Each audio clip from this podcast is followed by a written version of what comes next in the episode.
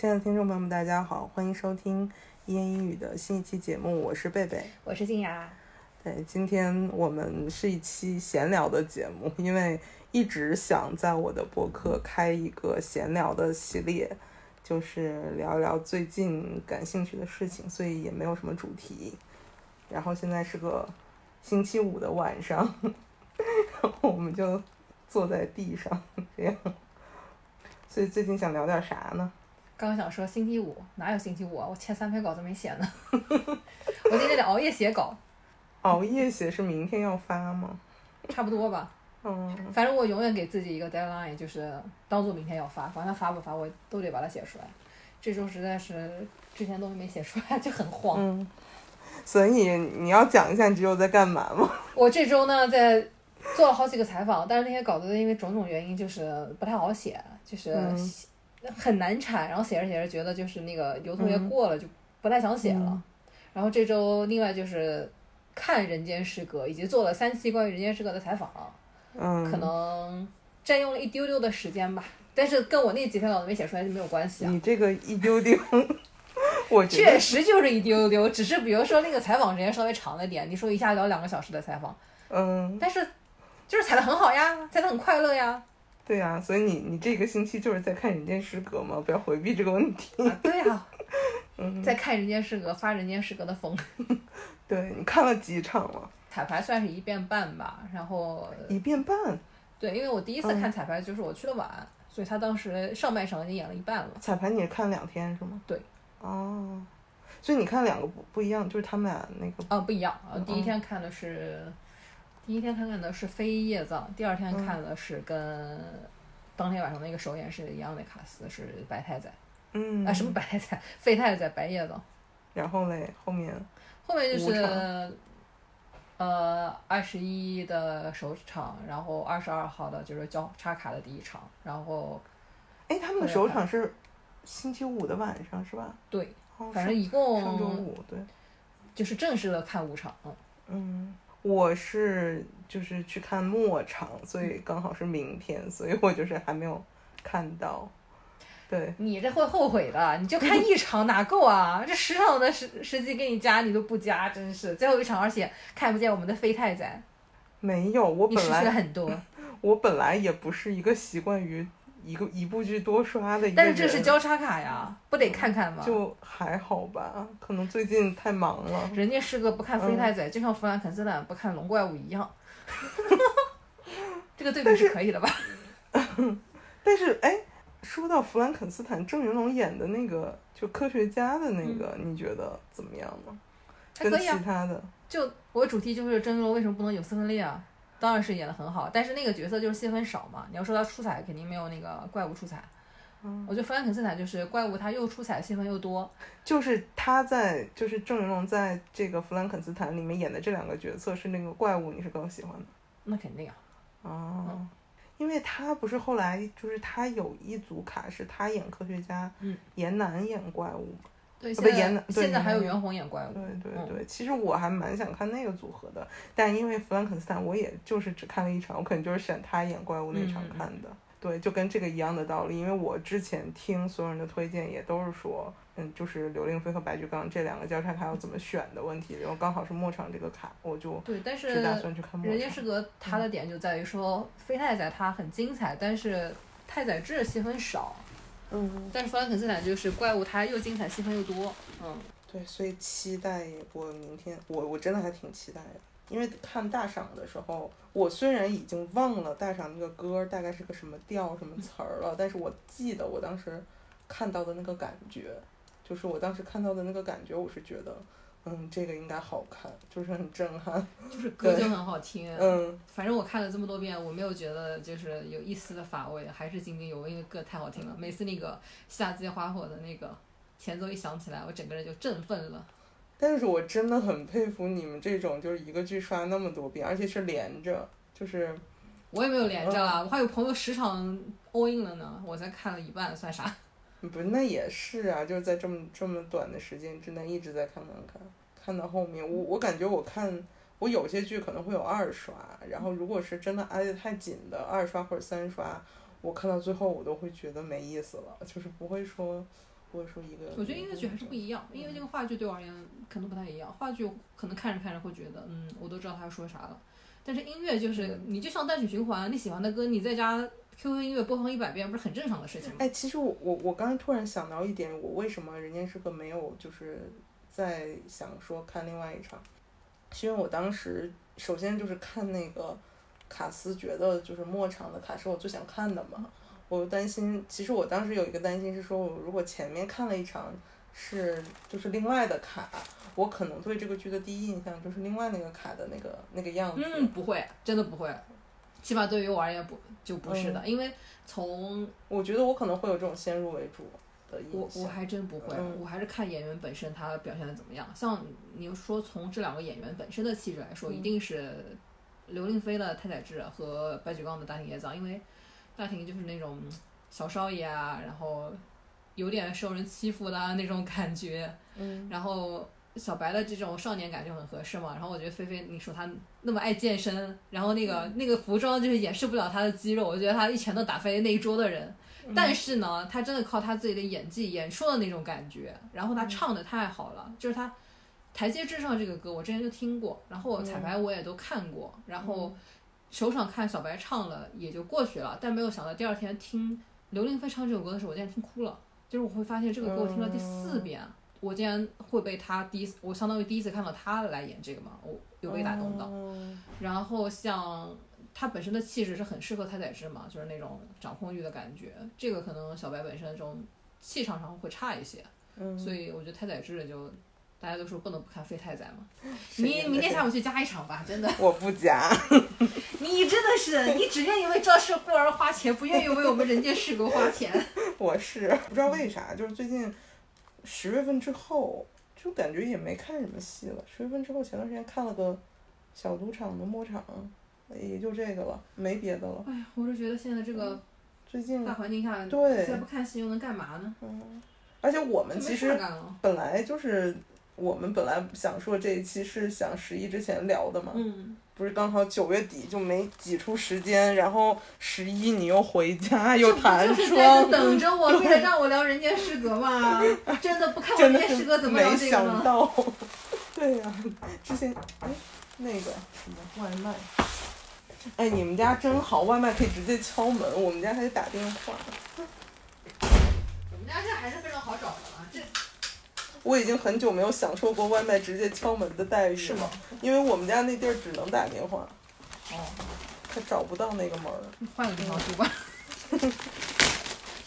对啊，所以我们当时，当时十一之前是想计划是说，哎，可以聊一聊七月份到九月份，相当于是这段时间看的。已经忘了七月到九月看的啥了，现在只记得最近这个月看的好剧和烂剧。但是七月份，我我为什么想说从七月份开始聊？因为刚好，其实七月是那个弗兰肯斯坦开始嘛。其实基本上相当。是七月吗？他是六月底嘛，就是七月份在演嘛。我是想说从这个时候开始，因为这个时候其实是刚好弗兰肯斯坦算是就是北京那波疫情过去以后回来的第一个剧嘛。对。差不多嘛，我就想说从那个时候开始聊嘛，因为上半年确实没有什么。对。赶紧翻一翻你的。嗯，确实，因为之前所有的都取消了。本来四月份的《人间失格》取消了，五五月七号的《朱环》取消了，五月十二号的《无人生还》。哦，我手机里也有一个那个。四两 青春。青春，对。对。嗯。然后我回来看，哦，但我在那之前看了一个阮玲玉，嗯。哦哦，仁义当时那个那个七十周年。对，那个仁义的复工和弗兰肯斯坦差不多，因为我们十九号看的阮玲玉，然后二十一号看的那个弗兰肯斯坦。对的，对的。因为当时本来是想说从弗兰肯斯坦开始聊呢，感觉你也有挺多 可说的。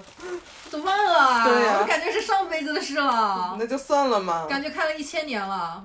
主要是你今年因为做播客，你就看了很多，为了找素材看了各种剧。对的。我真的是我。就好的差的都得看，好的就即兴给他做好多篇稿子，然后差的嘛就当做未来吐槽的素材。啊，弗兰肯斯坦是真的做了那么多内容，他还是值得的了。最近在深圳有场哦，希望他能顺利演。哎，是吗？深圳啊？对。啥时候啊？深圳是好像就下个月吧，十一月份。哦。但是周云龙只演科学家，不演怪物。好我有时候真的觉得你去看的那些剧很迷，就是你真的是什么都看。比如哪些你觉得很迷的？什么什么京剧的那种。哦，那个当时就纯粹是为了做爱豆演戏剧这个主题嘛，所以当时就觉得那阵子挺多的。然后夏之光就好歹就是 RISE 又是什么团队，我分不清啊，因为我完全不看选秀，但我知道他是个爱豆嘛。他之前哦，叉九少年团的嘛。他是 RISE 的。但是那个我自己花钱买票一百八。对，我觉得是值得。好多你是真的就是自己花钱工作。那不得自己花钱工作吗？不然呢？我都是自费工作，真以为我天天在白嫖吗？哎，我真的最近在想啊，我最近北京的戏酒馆，我真的我居然看了三场，然后那个赌场我居然看了两场。赌场我看了四场呢，在上海我也看了四场，不知道为什么跟赌场就很有缘分，就是可能每次因为每次都是先演酒馆后演赌场嘛，然后酒馆可能就各种时间赶不上，到赌场的时候我就会觉得哦把卡司挤一挤，就觉得说反正都差不多卡司嘛，那酒馆没看成看赌场也行，但其实。酒馆更激情一点嘛？这俩比的话，我真的是喜欢酒馆，所以我喜欢酒馆的音乐，但我喜欢赌场的故事。赌场的故事，我觉得有点乱。很奇怪，就是赌场，我看第一遍我就看懂了，但是我有两个朋友这次去看了北京的赌场，看完出来破口大骂，说你为什么喜欢这个东西？说讲的什么玩意，根本看不懂。我是然后说没有一首歌好听的。上海的时候，我是最早先看的那个酒馆嘛，然后后来隔了大概七八个月。看赌场，当时酒馆我就已经剧情很多都忘了，所以我在上海看的那一遍赌场，我完全没看懂，就是不知道他在干嘛。然后就是他 Q 的那些人我都忘了，就是就是就是那个酒馆里面他们都谁是谁了，有点。我反正酒馆可能一开始没有那么投入，我当时就完全沉浸在那个歌了，因为那个开头酒的起源起来，我觉得哇是我的菜，就是我会完全投入在歌里面，我可能就不会注意剧情。但是赌场我当时看着就觉得，哎，这歌不行啊，就觉得歌没有那么。抓人，嗯，然后我我就开始去投入看剧情，然后因为我看的第一个卡司就上海，我当时看的是，应该就是李磊和李秋萌，我很喜欢李秋萌演的那个 Chichi，我觉得只有他能演出那种小爷的感觉，然后当时觉得他们两个人的那个化学反应特别好，所以，嗯，我当时那个也是李秋萌，当时那个有打动到我，后来就是我把，就是去年二零二一年的时候，可能当时赌场的卡司都急了。然后我觉得最好的就是李秋萌，反正上海赌场的卡森你也都集了，也没有都集齐啊，就是稍微挑了一挑。当时没有这么多人，但是好像就是四组吧，我不是就在上海看了四次嘛。天然后我就是喜欢我，那其实不是先入为主，我觉得是对比之后还是最喜欢李秋萌的演绎，就是那种小爷的感觉，真的别人没有。我在上海的那个酒馆和赌场看的还都是李秋萌的看。嗯，哎，我想看他的那个酒馆，现在就是我看了一下，最近他都没有演了。嗯嗯。然后我看人家说就是。还是想看看老卡嘛，李秋萌现在挺忙的，各种戏。嗯，我我在那个北京的酒馆第一场的时候，当时是邵艺磊嘛，然后我就一直觉得他有些感，有些时候的角度感觉挺像李秋萌的，就因为就是先入为主嘛，就还是完全不像，从颜值就不一样。没有，就觉得有些有些角度还是有点像的。然后我觉得他块头太大了，就是。我想想，就是赌场里面，他演那个 Chichi，然后吴亦翰演那个那个那个啥的，那个呃 Sunny Boy 的时候，我觉得哇，你这个 Chichi 感觉一拳能打飞十个，还要 Sunny Boy 保护你吗？就体型差太大了。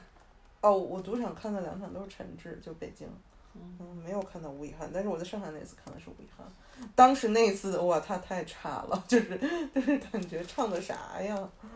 但我觉得北京这些卡司，奥斯嗯不是，就是 Richard 和 Sunny Boy，你非要选，我可能就只能选吴亦翰吧。还有谁呢？其他几个都不行。对我后来其实后来北京的赌场，我是觉得他进步了的。我承认我特别看脸，我觉得就是那种脸不是说他长得帅啊，最起码要我看着顺眼。如果我都觉得看剧照我就不想 pick 他的话，我是不会花钱的。我买我这就是这几场北京的这几场基本上都是盲买的。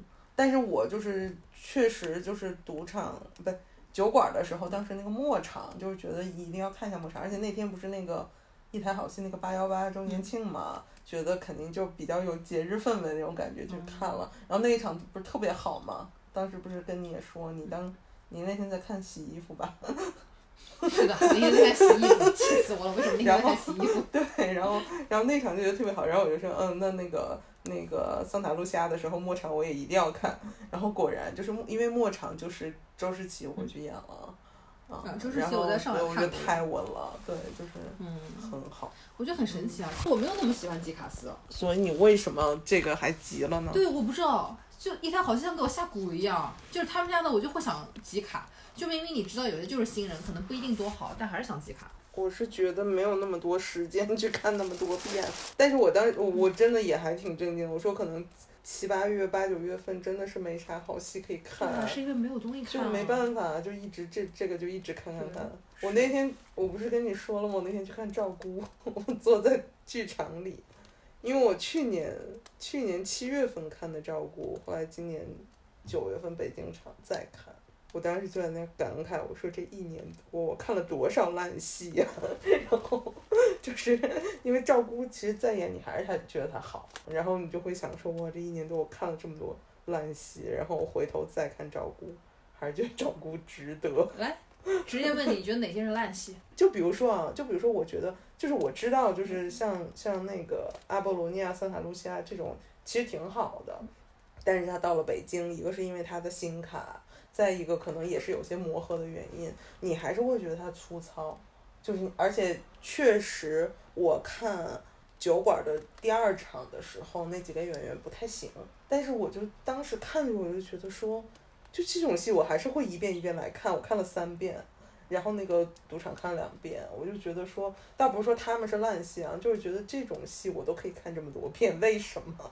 就是因为没有其他的可以看了，就这种感觉。我觉得也不是，嗯也不一定是没有其他可以看，就是嗯真的有种魔力啊，就是会给你下蛊啊。你说他就是驻场剧，他就会觉得他就是吸引着你，就我像也不是，我也不是为了集卡，也不是干嘛。嗯首先，阿波罗尼亚首场我看了，就首场肯定你觉得要看嘛，好不容易这个戏来北京了，然后首场买了，然后中间我买了一场是那个就是什么什么淘麦 VIP，嗯啊，当时觉得那个可以打折嘛，就买了，但那场卡斯真的不行嗯。然后后来就觉得末场要买吧，又是那个一台好戏周年庆，那肯定要买吧，就三遍嘛。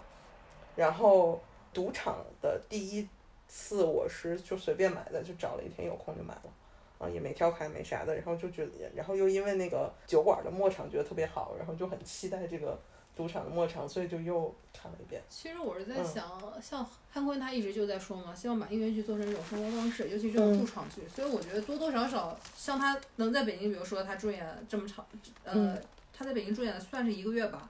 那一个月中他有很多场，我觉得其实在我心中就变成一种生活方式。当我今天没什么事的时时候，然后发现这个卡司也还还行，然后可能会买个最便宜的票，觉得也无所谓。但如果你像赵姑这样的戏，但不是，但进场你的成本就很高啊，你会觉得我得特意安排这天时间去，它就不是生活方式。但我觉得生活方式我我自己的时间也很紧张，我可以去干别的呀，我干嘛要？现在能干嘛呀啊？我现在这疫情期间，你说又不能旅游，我天天除了玩密室，然后就是看音乐剧，密室已经也没没得可玩了。然后你说阿波罗尼亚又挺好听的，那我就会可能去多听几遍。其实就是把它当做一个单曲循环，只是你要付费的单曲循环而已。那也是有点贵。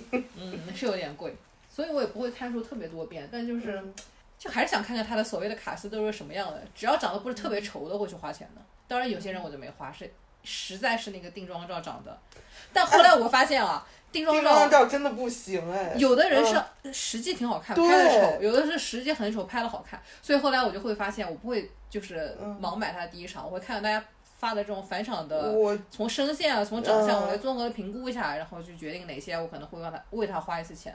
我是觉得这一次的这个北京场的这些新卡的定妆照普遍都没有本人好看，大部分都差不多吧，我觉得。我觉得普遍都没有就是但可能动起来好看。气质有的不一样，嗯因为我之前确实没看过陈凯啊，我觉得那个定妆照把他拍的特别的那种凶狠，我就以为他是那种凶的，嗯结果后来发现他的花名有人喊他姨是还是什么玩意的，就哦他其实是比较妹妹那种感觉的。嗯嗯，你哎你 N T N 你没看过他吗？我我当时看 N T N 的时候也是冲着做选题，看的是武嘉诚，然后没有注意到别人。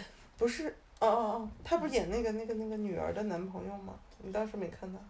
我当时看 T N，我确实不太能 get 到 N T N，没有看得很投入。那个剧情我就完全不吃，所以里面的每个演员我甚至也没有拿起望远镜去看。我看了一场陈凯，看了一一场曹木之，哦，那我那场嗯应该是曹木之曹，木之对，所以我对陈嗯凯一点印象也没有，就是我看到那个赌场是他的，我看到他第一次 Steve 嘛，嗯啊，但是北京的卡斯我最喜欢的就是赵小涵，赵小涵是我当时，对我后来看到赵小涵真的很棒。那个末场，就是那个桑塔露西亚的末场，后来所有演员出来的时候，站一排，嗯，赵小涵好帅，就是跟所有那些人他是那种虎头虎脑的帅，，嗯，真的长得很像樊振东哎，啊，反，好很像，你真的很像你。们乒乓球圈的人，我当时一看，我说这是这长得就是个小胖的感觉，而且他唱歌挺稳的。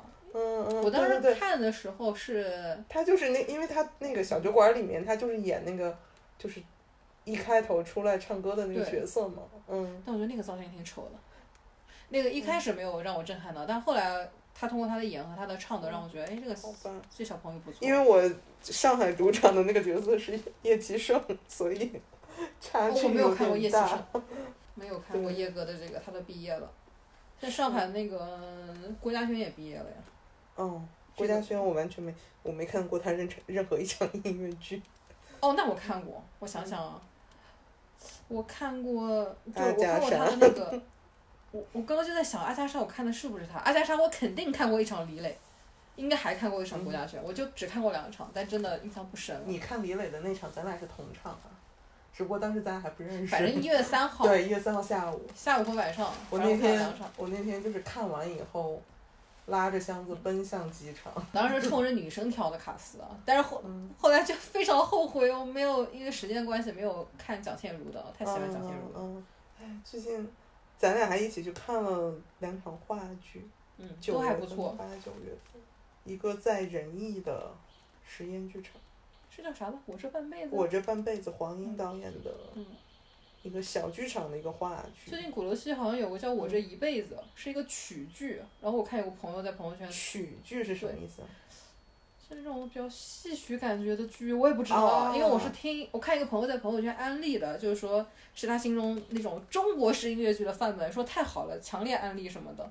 我也不知道是这种圈内人打 call 还是怎么样啊。赶紧那个为了做选题去看一眼。那也不用啊，这个采访了有没有人看呀？我做选题也很累了，也得考虑稍微得有有点人听吧。对，然后呢，我们要讲一下《恋爱吧人类》吗？恋爱吧人类，你又忘了是吗？我记得很尴尬呀，就是全程我们都在想，怎么还不上最远的距离？为什么还不上？后来才发现原来有音乐节和话剧两个版本，对，真的是不知道。我们哎，我们买多少钱的票呀？八十啊，八十是吗？嗯。当时都已经开票很久了，八二十没有楼的。二楼，反正我们当时坐在了二楼的第一排，然后就 就说为什么还不唱歌，还不唱歌？后来发现是个话剧。最好笑的是，我们不是买的首场吗？对，我们买的我们买的不是首场吗？我们买的就是首场。嗯，然后因为第二天，我们以前一个实习生突然说：“姐姐，你最近有空吗？我想邀请你开一部话剧，呃，我想邀请你开一部剧。”他不会是赵薇粉丝他是？赵薇粉丝，他说是我小强头演的，然后我说嗯是《恋爱吧人类》吧，我说我看完了，他说姐姐你怎么都自己花钱看了呀？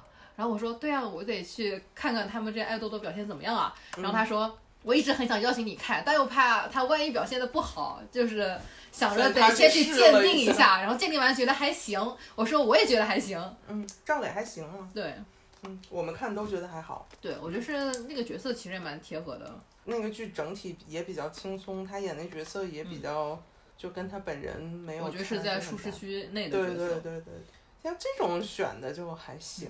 嗯，开心麻花什么时候再重演那个音乐剧版？我想看一看。就是关键是我们就是买票之前一定要看清楚了，它 是不是音乐剧。啊，那也不重要。我其实是冲着赵雷买票的。我那时候就是想做一个爱豆，不是我我我是是真的想去剧场听一听《恋爱吧人类》的歌的。嗯，嗯我跟你的那个出发点还是有点不一样的。八十块钱而已，一顿饭都吃掉了。但只是说，就看这个过程会很迷惑。嗯，我对，就记得那天，太好笑了。我们俩明显没做功课。对但有时候我觉得看剧为什么非要做做足了功课再进去，就没有惊没有没有没有，喜了呀。我很少做功课，我嗯一般都不做。但是我就是这个，你知道它是话剧还是音乐剧和做功课的这两个事情啊。我不做功课，但是我知道，我得知道它是话剧还是音乐剧啊。看之前，但这个就是想主要是确实想当没想到然了它一个对题材会有两个版本。对对对，嗯想当然了，就是有点儿，嗯，所以就就看了。哎，这个剧很，我不知道开心麻花的剧是不是都是这样？就你记得吗？就开场十五分钟可以拍照，啊，都是这样。开心麻花剧都是这样。在地质礼堂的都是这样。我还真是第一次遇到。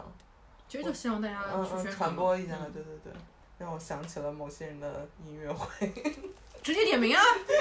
不要点名了吧？好吧。然后还有啥？你要顺着时间顺序吗？可以顺着时间顺序啊。是顺着时间顺序不就到了那个吗？不就到你花了五十块钱的那个吗？我没有花过五十块钱啊！哎呀，你不 什么记性？中秋节、教师节、一点印象也没有了，我记性很差的。绽放啊！哦，对，花了五十块钱的绽放，绽放还是可以的啦。嗯绽放我觉得还是能挑出几首歌是 OK 的。嗯，然后我其实我首场看的是谭维维，你首场看还是雨啊，对我首场看的是于月月，因为当时想约她的采访，然后看的时候我觉得确实不错。然后后来我就觉得那还是得，因为我很喜欢谭维维唱歌嘛，我觉得得集个卡感受一下，就是两个人都是很能唱的嘛，我就是冲着谭维维去的。嗯嗯对我当时是花三百块钱买的黄牛票。啊，我们俩一起在门口，你是要买好的，我就是能进去听个响就行。对，所以我就是五十，然后我还带了一个平时不怎么看剧的人，就怎么也给他贡献了一百块钱票房呢。然后我们坐在，最最好笑的是我们坐在那个六楼那个包厢嘛，然后我们那天就是花五十块钱买的那个是一和二的位置是可以坐下来的，然后就你趴在那个台子上面，然后呢，我们俩就进，我和我朋友进去比较晚，然后当时有两个人是坐在我们的位置上的，他以为可能快到开场没有人了，结果我们去了之后，他们俩就只能站到了后面，全程站着看的。然后后来就中场我就问他，我说你们这票多少钱买的？他说一百八买的。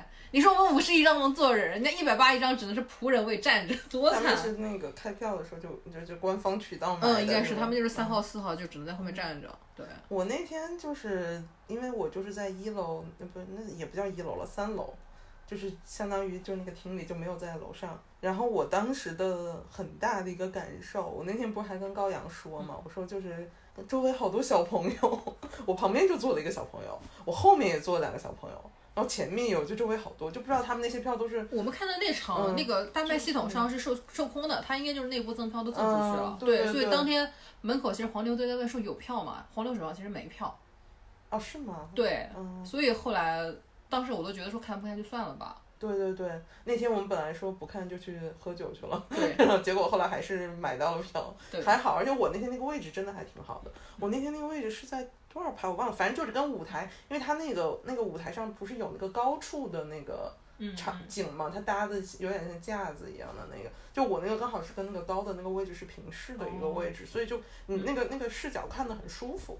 嗯，然后我觉得这个剧整个就是可能刚开始那两首歌不太好听，然后后面那个就是感觉就是原创剧的优势就显示出来了，就是他写歌写的很对那种中国人的胃口，就是那种感觉，就是很多那种像晚会大歌的那种歌。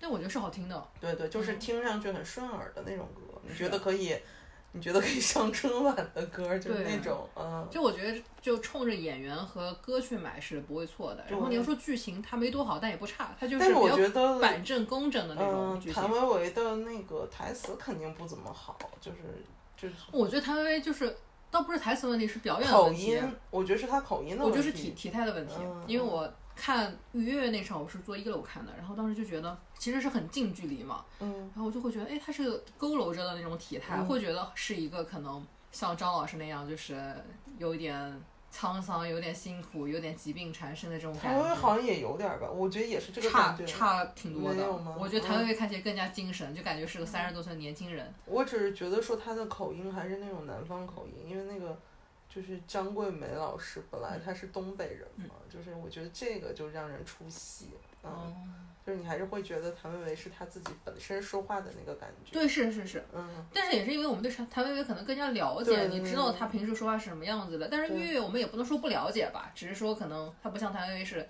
娱乐圈意义上的明星。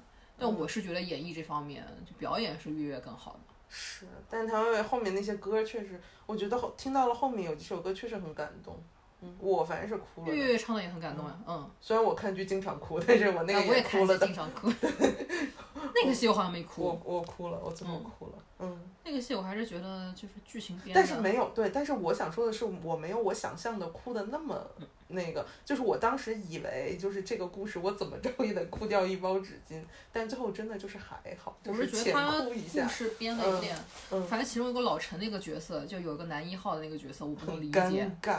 对啊，为什么要弄个这么样一个角嗯色？没有必要呀。所以我就说嘛，你忘了那天结束，咱们俩就说，我说回去查一查，这个可能是原型，就是这个故事就是这样的。嗯、后来也没查。对，后来也没查，忘了，后来就。但我本来是想做这个采访的嘛，我大概嗯搜了一下，就是关于张老师的一些报道，好像没看见这个人。当然，我可能搜的没有那么全啊。然后既然说到了绽放，就说说紧接着演的江姐吧，因为在同样一个厅。哦，然后江姐呢，我是早早的就买了票，嗯当时买了最便宜的一百块钱的票，然后很不幸就是三号的那种站着的座位。然后呢，因为是北京电影学院的那个戏，所以应该有很多北影的学生。嗯，然后我真的放眼望去，全都在拍。哦，你就是说盗摄是吧？人家不是盗摄，人家是光明正大的拍啊，就是大家不是，就是演出期间的拍摄，这叫对，我。懂，我懂。但是我想表达的就是，大家都觉得没有什么问题，就是我们老啊老师做的东西，我们要拍一拍，大家就是嗨起来，热闹起来。热闹起来。所以这戏就不、压根儿就不是让你去看的，你就这么想。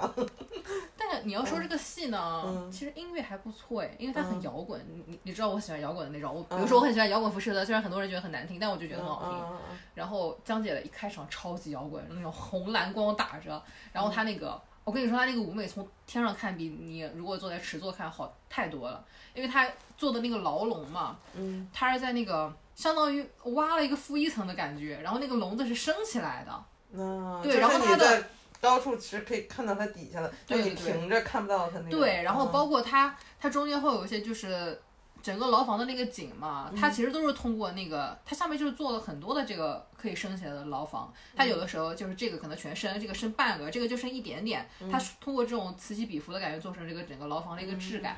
当然在那种场景里面，它可能就不是说是一个牢笼，它就变成了可能这个场景里面一张床或者什么样的，所以我觉得舞美是有设计感的。这个戏我最喜欢就是它的舞美，然后它天上还做了两层架子，有有的时候可能是就是移到最中间，有的时候就缩在比较靠后面的位置，然后嗯来做成不同的场景，然后上下道具，我觉得舞美是真的做的很好，然后音乐也的有的也写的也不错，但是那个编排我是真不喜欢，就是剧本写的一塌糊涂，我现在还是觉得这个剧很差，虽然当时我说这个剧很差，被很多人骂了，觉得我不懂得欣赏，觉得因为它是。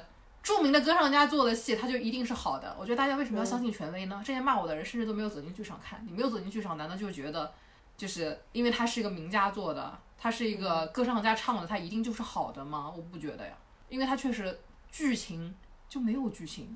我看完之后，我也不知道江姐这个人物是怎样的，因为江姐这个人物可能中国人都知道，她是个革命先烈，哎，但她具体有什么故事，我可能真的不清楚啊。但是我听你刚才描述她这个舞台的这嗯个感觉，我就想到了说她是不是一个那种走意识流，就是就是她不是说。给你讲一个怎么样的故事，它有点像摇滚浮士德那种，只是给你呈现一个舞台在。哎，摇滚浮士德是有故事的，我起码知道他讲的是什么。虽然故事很离谱，什么嗯哎呀，就是什么灵魂交换这个契约啥的，就故事你就算离谱，它是有故事的。香姐是真的没有，我觉得就我期待看到的可能是，就大家都知道这是个先烈，但可能没有那么清楚他的故事。是像仁义那种非常写实的剧，就把这个故事给你从头讲到尾。他可能是那种真的就是一个舞台，大家再嗨一下，就是是不是就是那种？但我就是横向对比绽放嘛，我觉得绽放呢，它虽然故事没有多精彩吧，但是它起码把张国荣老师的编年史讲讲得很清楚啊。你看完之后，你知道张老师是什么样的，你就算之前完全不认识张老师，你看完也知道他是怎么回事儿。嗯但是这个江姐呢，我看完之后没有得到任何的信息量。就我之前进去之前，可能就知道这是一个革命先烈，他在牢笼中被关了很久，然后他是可能监牢中就是当时的革命先烈们的这种精神领袖。嗯，我进去前知道的信息量和我进去之后看完出来的信息量是一模一样的。他为什么进去？他为什么成为大家的领袖？他有什么样更加动人的故事都没有，就这个人物是没有塑造的。所以塑造的最好的是一个所，也不能叫反派吧，就是相当于当时关他的一个就是敌对党的人，然后最后被他们就是感化了，加入了我党。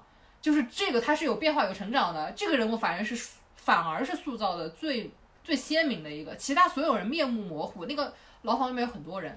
然后每个人还出来，也不是每个人，反正还有些配角是出来唱歌的，有他们自己的故事。但我看完之后就完全没有感觉，因为所有的人物都是脸谱化和片段式的。是江姐她自己的那些歌的都在唱啥呢？唱什么词儿呢？什么内容呢？早就忘记了，就是他的那个歌词也不怎么叙事，嗯，也不怎么嗯推进剧情，反正我就真想不起来了，因为真的写的很粗糙，我觉得那些歌词就剧本很差，歌词也很粗糙。嗯，我就记得好像配角有个什么歌词，就是那歌词我觉得是不表达任何意思的，然后还嗯要在副歌反复的唱，反复的唱，就他既没有推进剧情，还要给你反复来，你都不知道他为什么要唱这些东西，就很离谱。好听吗？旋律？旋律还可以，所以我说作曲是 OK 的，啊，但是编剧作词什么的，我觉得真不行。你要说他唱的呢，我知道他是个唱歌剧的大家，但是我就是觉得没有叙事感啊，不打动我呀。我作为一个观众，我花了钱进去了，我就有资格评论，我就是觉得不行。哎，这个戏是个啥？是这个老师牵头做的，然后嗯北电可能音乐系的一个，要巡演啥的吗？后面？应该没有，我感觉就像一个很难讲，这东西我没有。所以我就觉得你就是对他期待太高了。哦，我对他没有任何期待。我当时为什么买了这个？我是觉得，因为卡斯有蒋倩茹，然后我本来是想买他的卡斯啊，但是那天好像看个别的什么东西，所以我想想说，那看这个发起人，啊，自己肯定是对，啊肯定是也能代表水平，而且他是好像北电音乐剧系的老师嘛，我觉得那肯定是不错的，所以我觉得就是卡斯也无所谓。然后我之前是没有进过那个场地嘛，我想说去那个场地感受一下。哦，你是先看的他，对，我先买的它，然后在那之后绽放才开票的，所以当时就是又想去体验一下所谓的这种中央歌剧院嘛，是这种名字吗？对，中央歌剧院。对，就想体验一下这个场地，然后觉得这个也想看看这种主旋律题材音乐剧，然后想去感受一下。反正就是、这戏看了就跟就跟没看一样。嗯，嗯，但我觉得它只是你众多那个尝试当中的一个而已。对啊，就花了一百块钱以内的，我就觉得都 OK 啊。但我觉得我既然花了钱，我就有资格评论它。我就是个普通观众，为什么不能说它不好？难道 没有人说你没有资格评论了。啊？他们就觉得我你没有不要资格评天，论？你不要天天看那些评论。你说你真的是，你就是太太注意个别 骂你的评论。也不是个别了，只要那天打开了豆瓣，发现推到我的首页，我想，嗯，这个竟然是在说我吗？无语。对，然后我就想起来那天，哎，是上周吧？嗯，就是那天，我以为你在看《人间失格》，上周六。嗯。结果你跟我说，快点录播客，我们有要吐槽的。哦，那天我在看那个《一梦一真》，对，就是看到半场就忍不住了。是为什么呢？是因为我在那天之前就刚刚采访完导演，然后我之前就觉得《人间失格》挺好，但是我可能更多是冲啊，着他。你采访完导演，你说《人间失格》？对哦哦哦，我那天我以为你说你采访了那个戏的导演。我那天、嗯那天是个周六嘛，然后我就是五场看的《人间失格》，看完之后采访了《人间失格》的导演，嗯然后跟他聊了一一个小时，然后就是从舞美的角度跟他聊的嘛。我之前喜欢这个戏，可能是因为音乐很抓我，嗯然后舞美大家都觉得说是很华丽，哎，不是华丽，就是舞美是很用心的嘛。那你通过他的分析，你会觉得说他的舞美它是到底跟这个剧情是有什么样的联系？我觉得是从舞美的视角就帮我去更加理解这部剧，所以当时那个采访我觉得是挺有意思的，就是帮助我去理解这个戏。然后同时他提到了一个点，我印象很深刻的就是他说《人间失格》是没有黑场的。当当然，我采访的时候我才看了两场嘛，可能当时没有 get 到。后来我就带着他的说了这句词去重新去看《人间失格》，我特意去注意有没有黑场。嗯，只有一场是黑场，但那个黑场可能也不超过五秒钟，就是一个人下去，另一个人马就很快就上来了。然后其他他可能幻景都是通过天上的树叶掉下来，前面的前景有人说话，然后很快那个树叶又上去，然后后面的景都已经出来了，就是它的转场是非常丝滑的，所以我觉得这一定是下了功夫的哦。而且《人间失格》的舞美还有很好的一点就是，你不管坐哪一个角度，你不会说有视觉盲区，就不会有遮挡。虽然你可能坐正中间，你看到的是对称的那种最好的一个效果，所以很多人推荐说买中区嘛。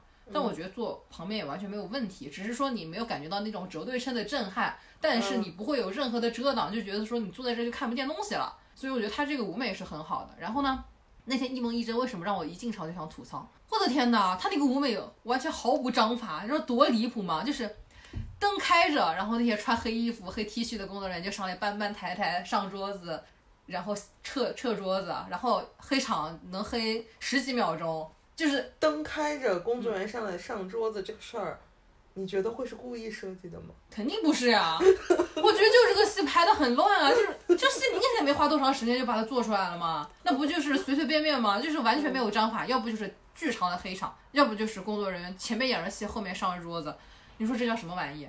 我当时就有这个对比，我就特别想吐槽。剧情嘛，也没啥剧情，剧情也特别好笑，因为它就是感觉是个亦庄定制的，就吹吹我们亦庄的这个扶持政策就行。反正讲的是什么呢？是我看的是王凯演的那个，就那个老板叫，反正姓郝，郝老板。这个郝老板反正就就相当于是当时因为芯片危机，可能又没有钱，又没有芯片。了，不想听。不行，我一定要跟你讲一下。反反正就遇到这个危机，然后还有些什么鱼腥事故，就感觉这个公司撑不下去了。这个时候，亦庄的人就说：“哎呀，我们政府帮你解决。”就是最后他的那个矛盾化解点就在于说政府来是个大救星，对，所以我觉得他确实很主旋律的一个剧，然后然后作为他那种亦庄定制剧，其实也没什么问题啦，嗯，但是就剧情就很离谱嘛，然后什么的，然后歌也不咋好听，当然它不难听，就是没有任何记忆点，然后还很大杂烩，要加上一些 rap 什么的，嗯，那孙可川也就是 rap 的担当哦。他其中还要切一些社会热点，比如说孙可川演的是个三十五岁以上的程序员找不到工作，然后就去当了外卖小哥，然后外卖小哥去砸了王凯开的这个公司开发的这种送外卖的智能车，然后后来大家发现亦庄真的有这个车，就它不是说是一个虚构的这种科幻，是真的现实就存在的，这个点还蛮有意思的。然后明明是孙可川也砸的这个车，结果王凯竟然作为这个公司的老板就看上他说，哎呀，要来要来我们公司上班吧。就我不知道这个 起承转合是什么，就你明明切中了个所谓的社会热点，然后这个解决方式、这个剧情走向都很离谱，就反正剧情很离谱。但是呢，其中还有段爱情线，然后是周墨涵和张可盈演的，我觉得有点好磕。不想听了，你 就是就这个我还是能花三十块钱看的。好吧。我还想吐槽啥？这戏一定还有别的东西可以吐槽。就是你那个。那个什么台词，那句话叫哦，对，主要就要吐槽那个歌词。为什么我记得那个好老板，就是那个孙可川也有一个 solo 的独白曲，唱的就是我的好老板，从此以后我就是你的人，太好笑了，我没有见过这样的歌词，真的是好好笑。这写的也太粗糙了，我觉得这都能当歌词，我都能上。是 rap 唱唱？不是啊，一个抒情的大歌，就是他自己的独白曲那种，哦，绝了。然后我看见就是群里面有有人说嘛，说他看见他们那个就集团的老板每一场都去看，然后说有人还找他签名还是怎么回事，然后这个老板就主动说，哎呀，这个戏拍的比较粗糙，就是剧迷也没有说不好看或者怎么样，但是老板可能自己都觉得对不起观众，这个戏可能真的他就不是一个那种是面向市场的，是的，嗯，所以我就很疑惑，你为什么要自己花钱去看这个 这个剧？真的是，毕竟刘岩演了嘛。哎，但是有一个意外之喜，就是张可盈嘛，她不是仁义的演员嘛，然后看过她的原野，就因为她可能是星二代的原因，就很多人就是对她比较诟病嘛，就总觉得她是不是走后门进什么仁义的这个那个的，就看过很多人就吐槽她。但我看原野，我觉得她还行。然后这次我也，我觉得她音乐剧也演的不错，就是她唱歌是完全 OK 的，然后她演戏也完全 OK。她就学这个的呀。对。她学唱歌。但我之前对她不是很了解嘛。也不是所有唱歌的都能唱好音乐剧他之前去，我很早很早之前听过他上日坛，当时他比现在还没有名气，就是他当时是高考完了以后考到了香港那边的一个大学，也是学艺术类的，因为他就是也是那种从小可能就是这方面比较擅长嘛，家族基因什么的，然后后来上了两年，觉得就是你如果想演戏或者想想干啥，你还是需要在就是。就内地的这种中西北电这种学校学，所以后来他就是相当于上两年大学以后又回来重新高考，然后又考到了那个中戏，是这样的。我是对他经历完全不知道，但我知道他是北京人艺的演员，那我就会把他想当然去划为话剧演员这一块。然后我就想到了当时我采访《新闻人生》的杨佳敏的时候，他就说到什么现在的音乐剧演员就是主角缺乏，可能我们不要去局限在上海那些活跃的，要可以往国有院团、北京的话剧圈发展发展。然后觉得，哎，确实话剧圈是有一些人才可以去发展的。今年也确实有一些话剧演员啊，北京人艺不就输送了张可盈和于明佳两大话剧演员吗？哎，我我有没有跟你讲过？我那天发现那个方杨飞考上了人艺的那个。没有，这是谁啊？方洋飞是谁呢？方洋飞是之前的一个华彩少年。你是为了谁看的《华彩少年》？黄子弘凡吗？为什么看这种节目？救命啊！我是一个完全不看选秀的人。我没有看这个节目，我看了一些片段，当时在微博上，我妈当时在追这个节目，然后我呢就是可能看一看 cut 这种，然后我就知道有方洋飞这么个人，嗯，然后结果有一次他们突然讨论起来，我说，哎。说方洋飞去了仁义啊，然后说是说他那个，就说现在仁义门口也有一些那种蹲 SD 的那种粉丝了，你懂吧？就是蹲他的，然后可能就是那种常年看戏那种老戏迷，有的时候会有点不太理解什么的这种。就蹲这个人吗？对。但是仁义的那些也有不都有人也有也有是，就是说会有那种什么，呃，比如说啊，比如说返场的时候会有他的那个直拍的那个视频出来什么的。但是像我看滑变的时候，像冯远征他们，呃，对，他们其实都是开着车直接就跟大家摇一下车窗打个招呼就顶多了，也不会出来跟大家怎么样。对，因为前段时间就是刚好那个仁义七十周年的时候，他们不是出了一个纪录片叫《我在仁义去表演》嘛，那不是很多人都推荐嘛，我就觉得说那个就是感觉是可以看一看的。然后就是他们这一波，就是可能新的这些演员，因为大家可能提到仁义，都会想到之前的那些真的很老戏骨的那些。觉得你除了在舞台发光，你还是得到影视圈。为什么这些所谓的人艺台柱子，其实都是演过影视剧的？对对对，因为他们就是你还是得走鼓励他们出来，就是像就是之前好像是宋丹丹还是谁说的，还是许帆我忘了，反正就是说当时仁义他们的院长就是说鼓励他们，你们去。外面带观众进来，就是你们在外面变成了腕儿以后，嗯，带观众进进剧我采访的时候，徐帆也这么说。对对对。对，我觉得很重要啊，不然现在讲起来仁义都是以前那堆人，嗯，就反正新的好像确实没出来。戏剧真的不能又就是。戏剧不能困在自己的小圈子里面。你仁义最近有看什么仁义的剧吗？除了那个我这半我这半辈子，其实也不算仁义的剧，就是用了他们的场。最近没有，就是特别口碑好的我没看。上一场就是原野，然后过两天去看那个丁西林。啊，你过两天看丁西林啊？嗯。丁西林这个这个这个好像也好多年了。是的。我最近我感觉我好久没去仁义了。我感觉我去都是去年年底去了几次，我今年去的最多的就是保利。我今年去的最多的也是保利，关键保利的两部剧我都在就是复购。我那天去天桥看看那个高清放映那个弄臣那个歌剧，嗯，那是什么时候啊？八月份，七八月份，嗯，然后我仔细想，我说我说妈呀，我上次来天桥是去年七月份看摇滚浮士德。我后面就再也没去过，觉得也是不可思议。就现在感觉就是，主要是天桥好多剧都，那个音乐剧啥的后来都取消了嘛，一直就没去。下面聊哪个？下面继续话剧吗？都可以啊。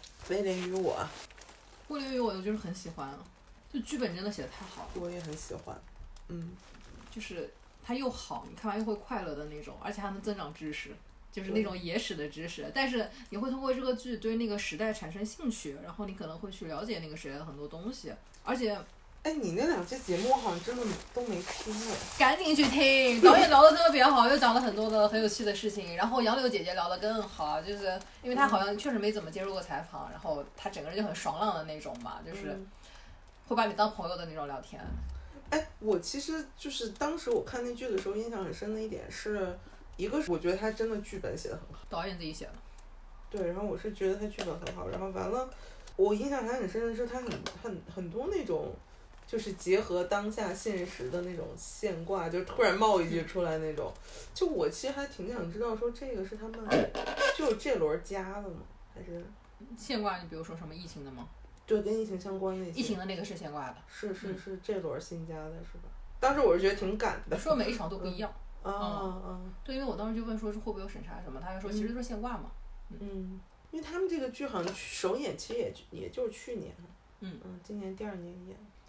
所以我是觉得很爽，我很很就是就觉得很久没看过那种密集信息点的那种话剧了。对。因为原来可能看话剧看的比较多的那几年，就是像小剧场的那种。哦，我突然又想到《枕头人》，其实也是有点那种感觉。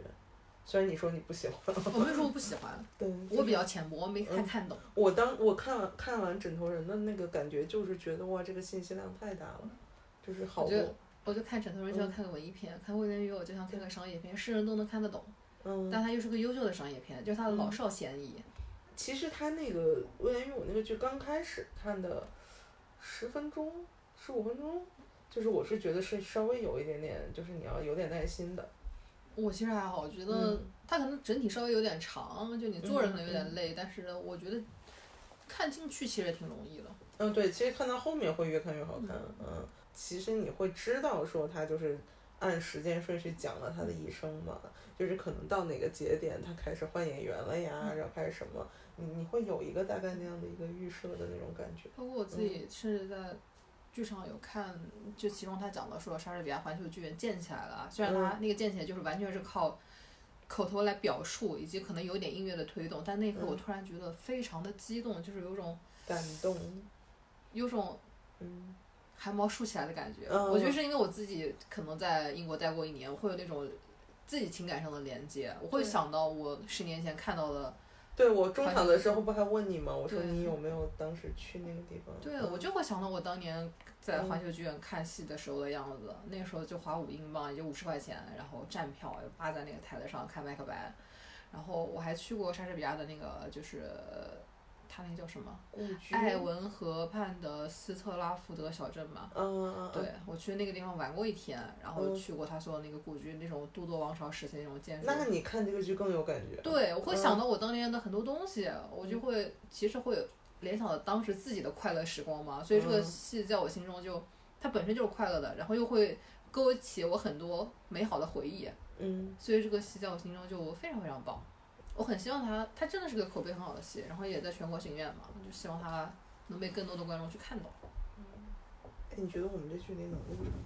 我经常就那么远录播客，非常清楚。我今天录马克那个比这个距离还要远。哎，聊一聊你今天的采访。我今天采访没啥好聊的，其实。今天的采访是下周播。今天采访是十一月三号吧？对，今天采访。下周，下周，对对对。去马克老师家采访了他。契机。会把它放当成一个音乐总，呃，那个就是键盘手揭秘音综这种角度吧。就可能因为我自己是学钢琴的，我就会很好奇这些乐队老师是怎么怎么工作的。但可能我这个好奇也比较小众啊，不知道会有多少人也好奇这个。哎，你人间失格不是也和音乐总监聊？对，但是这个不太一样，因为你作为纯的这种主键盘和你还要参加，呃，就是这种巡演啊，然后做音乐总监，可能音乐总监他一定管的会更多嘛。嗯，所以人间失格这个就聊了很多，因为他会参与创作。就那天咱们俩聊的，就是说，你说你很想知道，比如说剧组里面每个工种什么这种的。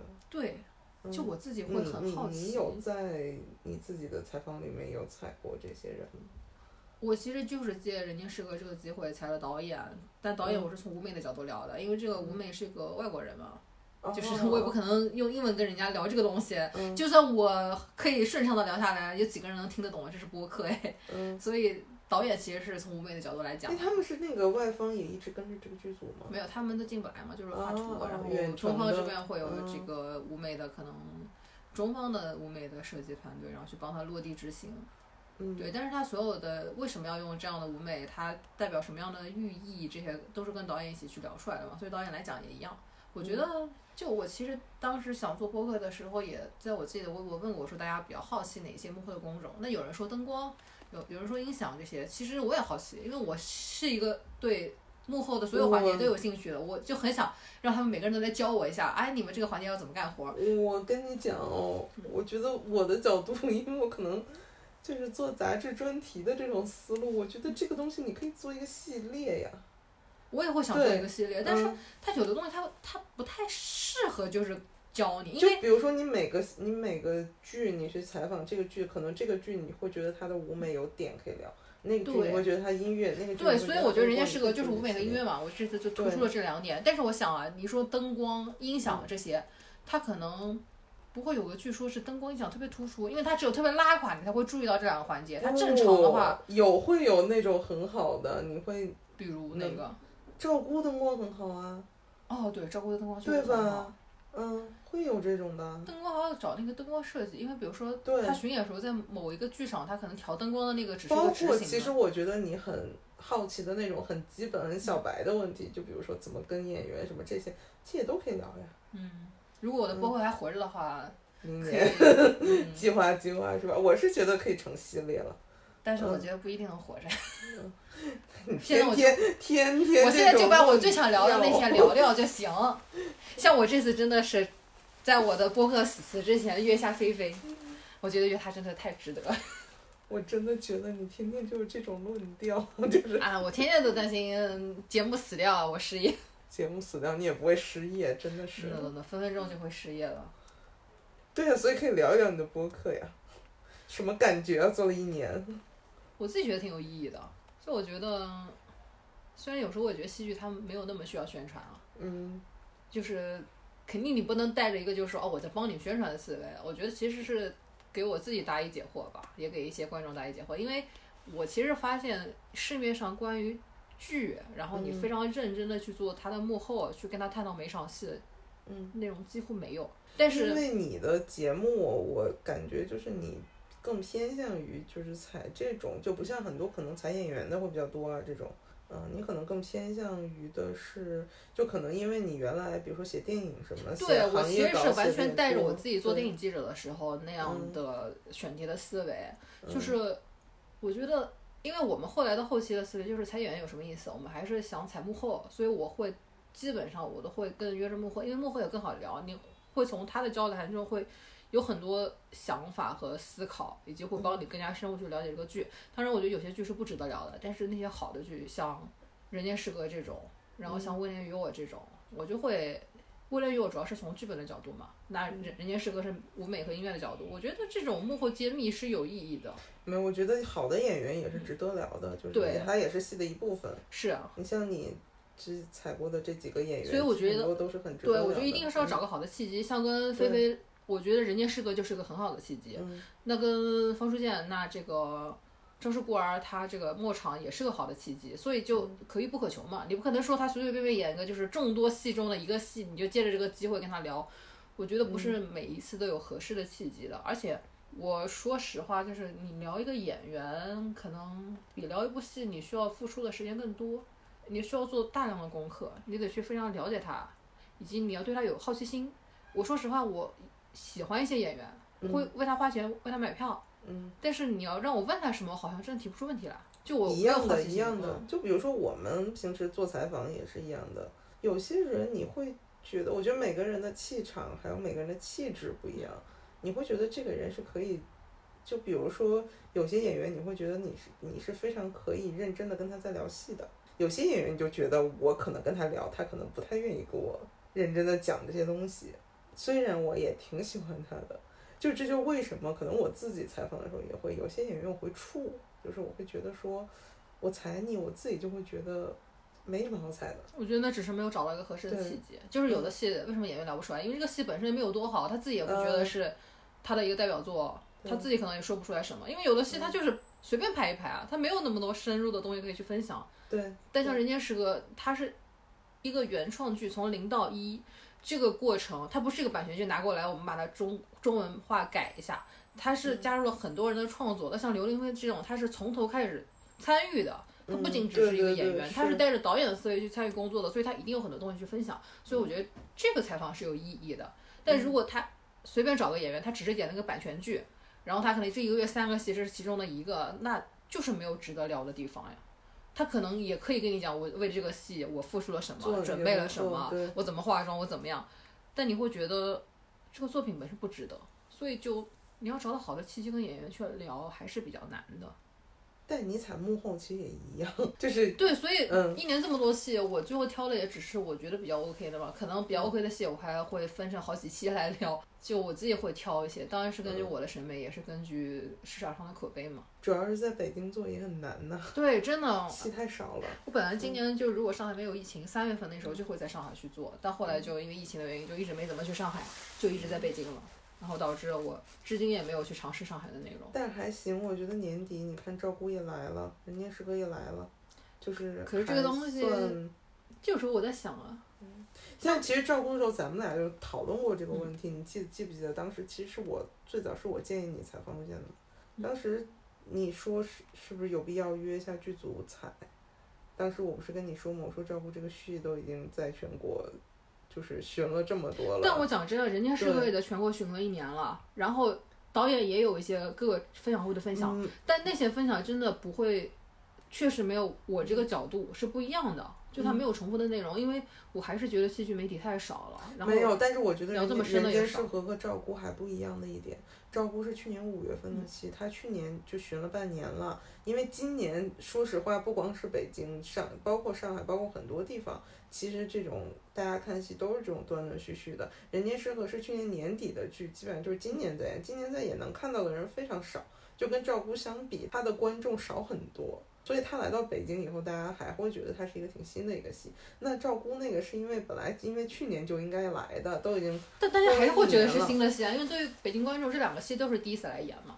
其实我觉得我做播客最大一个，嗯我至今也不知道答案的问题就是，像我们平时做电影，那一定是抢在这个它上映的日子之前或者当天去发稿子，因为嗯，它上了，全国观众同时能看见。但是戏剧就是这样，你是得抢在它这个刚演的时候发呢，还是它全国演完一轮再发呢？我跟你讲哦，你这个问题，就是我我为什么跟你想这个问题的角度不一样？因为我做杂志，杂志没有这个时效性，所以我们的点是，就是你要找角度、找主题，嗯，就像你说的，他可能已经大家都看过了，但是你有一个不一样的角度去做，你这个不是拼时效，因为你拼时效，你永远拼不过，比如说拼不过上海，人家就在上海首演。你你又没有办法 base 在那边，但另外一方面就是，对，比如说我是北京观众，他上海演完了，上海的媒体采了，我是不会去看的，我没有看过这个戏，我为什么要看这个采访？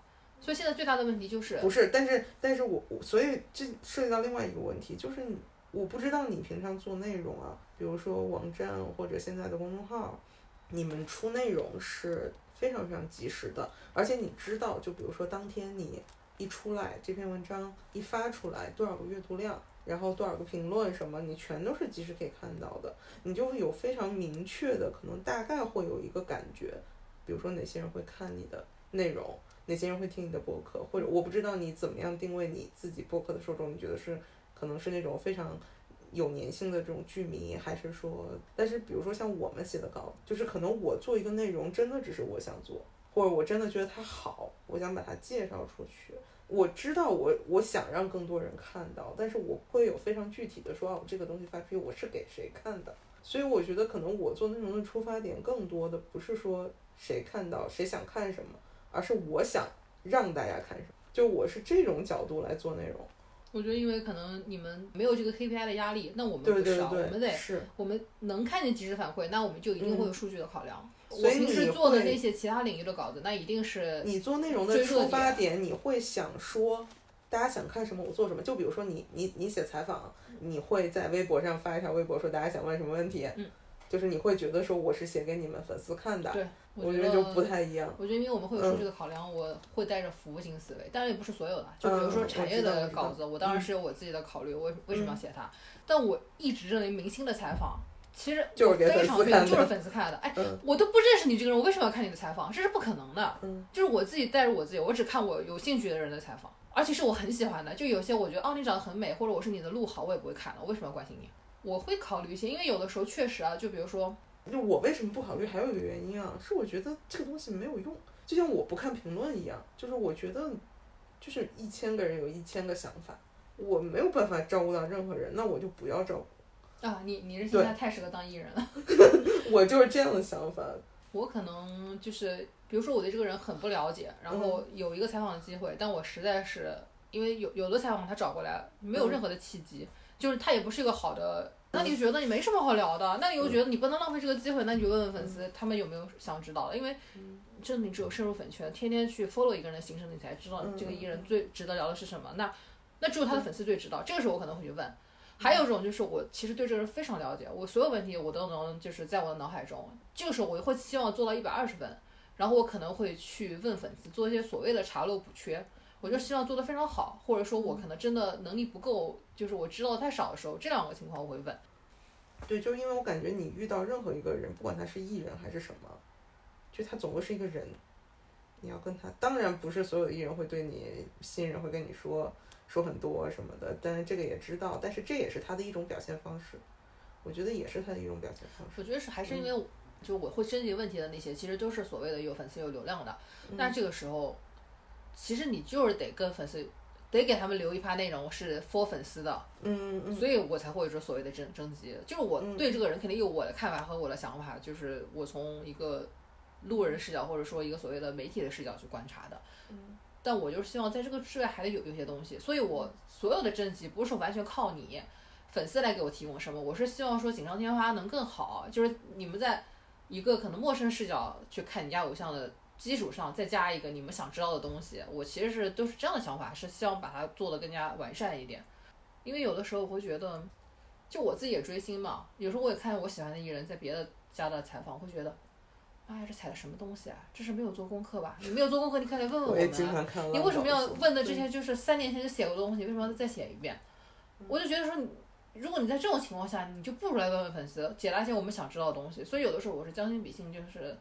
代入一下，我会觉得，那我去征集一下吧。如果我征集这东西，你们没有问出一个有意义的，那我肯定就是一个都不会采纳。然后有的时候他们有些问题，可能所谓的内部梗，然后我也通过这个梗去更加了解这个人嘛。我觉得也是我了解一个人的一个突破口。因为你在别的地方搜索的那些资料，可能也都是经过其他记者加工的，或者什么样的。就我觉得，所谓的征集问题，对我而言是了解一个艺人的另外一扇窗口。所以你做播客，其实你还是把它当成一个。我做播客其实跟我平时做稿子不一样。嗯。我这个播客真的还是比较从我自己角度出发，就是我感兴趣的剧，因为因为我觉得做播客，就比如说我们录这个播客，其实更多的是就是自己想表达的很多东西，就是跟那个你你作为一个工作做一个采访，可能是一个完成一个什么，还还是会有不太一样的东西。对，是的，所以我也不知道为什么会有人真的会有人来听这个吗？为什么要听我们俩的闲聊？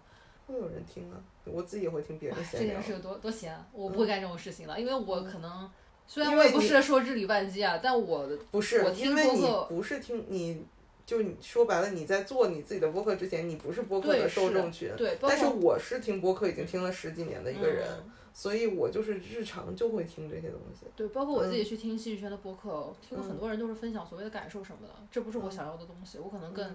希望有所谓的信息量、知识点、干货，就是我是想要那些东西的。我就是觉得放松，你听太多干货会累。哦，那我不是，我是觉得说，如果我听完一个小时全都是没有营养的东西，我会觉得这一个小时浪费了。就我可能是那种心态。没有觉得浪费，我觉得就是就像有人在你旁边聊天一样，就是那种感觉。你你是一个很怕孤独的人吗？不是啊，但是我就是会觉得好玩儿，就是会觉得还是会多多少少吸收到一些信息嘛，对吧？就有点像，比如说你在群里看大家聊天儿，就那种感觉。我觉得我是那种，就是宁愿闲着就没有声音，或者说我宁愿去。不是，就比如说你做家务的时候，你就听个播客，我就经常就这样。我宁愿把一些我听了一百遍的歌再单曲循环。嗯，我不太。是这种人。我不太，我可能坐车什么的时候会听歌，但是我在家经常就是听播客。对，所以我其实不是个播客的受众。我也在想，其实有的戏剧采的挺好的东西。它变成文字可能是我自己更愿意的，就是一目了然，你三分钟就看完了。但一个播客你得可能得花一个小时。而且我听播客，我甚至都不会倍速听，我真的就是觉得一个非常非常放松的几个人在我旁边聊天的那个感觉。哇，我觉得我现在活的完全是个倍速的世界。你知道我前阵子看《星汉灿烂》，它那个它那什么平台啊？爱奇艺还哦，它应该应该是腾讯，最高倍速是多少？四倍吗？还是三倍？我开的最高倍速都觉得，哎，还能再快一点吗？就是我都觉得能不能再快一点？我就好慢啊！但是我看我小时候看那些港剧，如果我现在开倍速，还是会觉得有点快，你得调到正常。就我觉得现在人是不是在水级数？就是他们讲话速度越来越慢，我觉得能再快一点吗？就是刚刚说的是电电视剧那个，可能他们本身就是讲话慢，但后来我会发现，我听就有的时候我在做功课的时候，就补一些，比如说导演以前的采访的时候。我可能得在很快的速度里，呃，很短的时间里面把它补完。我会，比如在 B 站看，就会开倍速。然后我听着听着，忽然觉得，哎，这语速怎么这么慢啊？我是不是没有调倍速？后来发现其实已经二倍速了，但我还是觉得可以更快。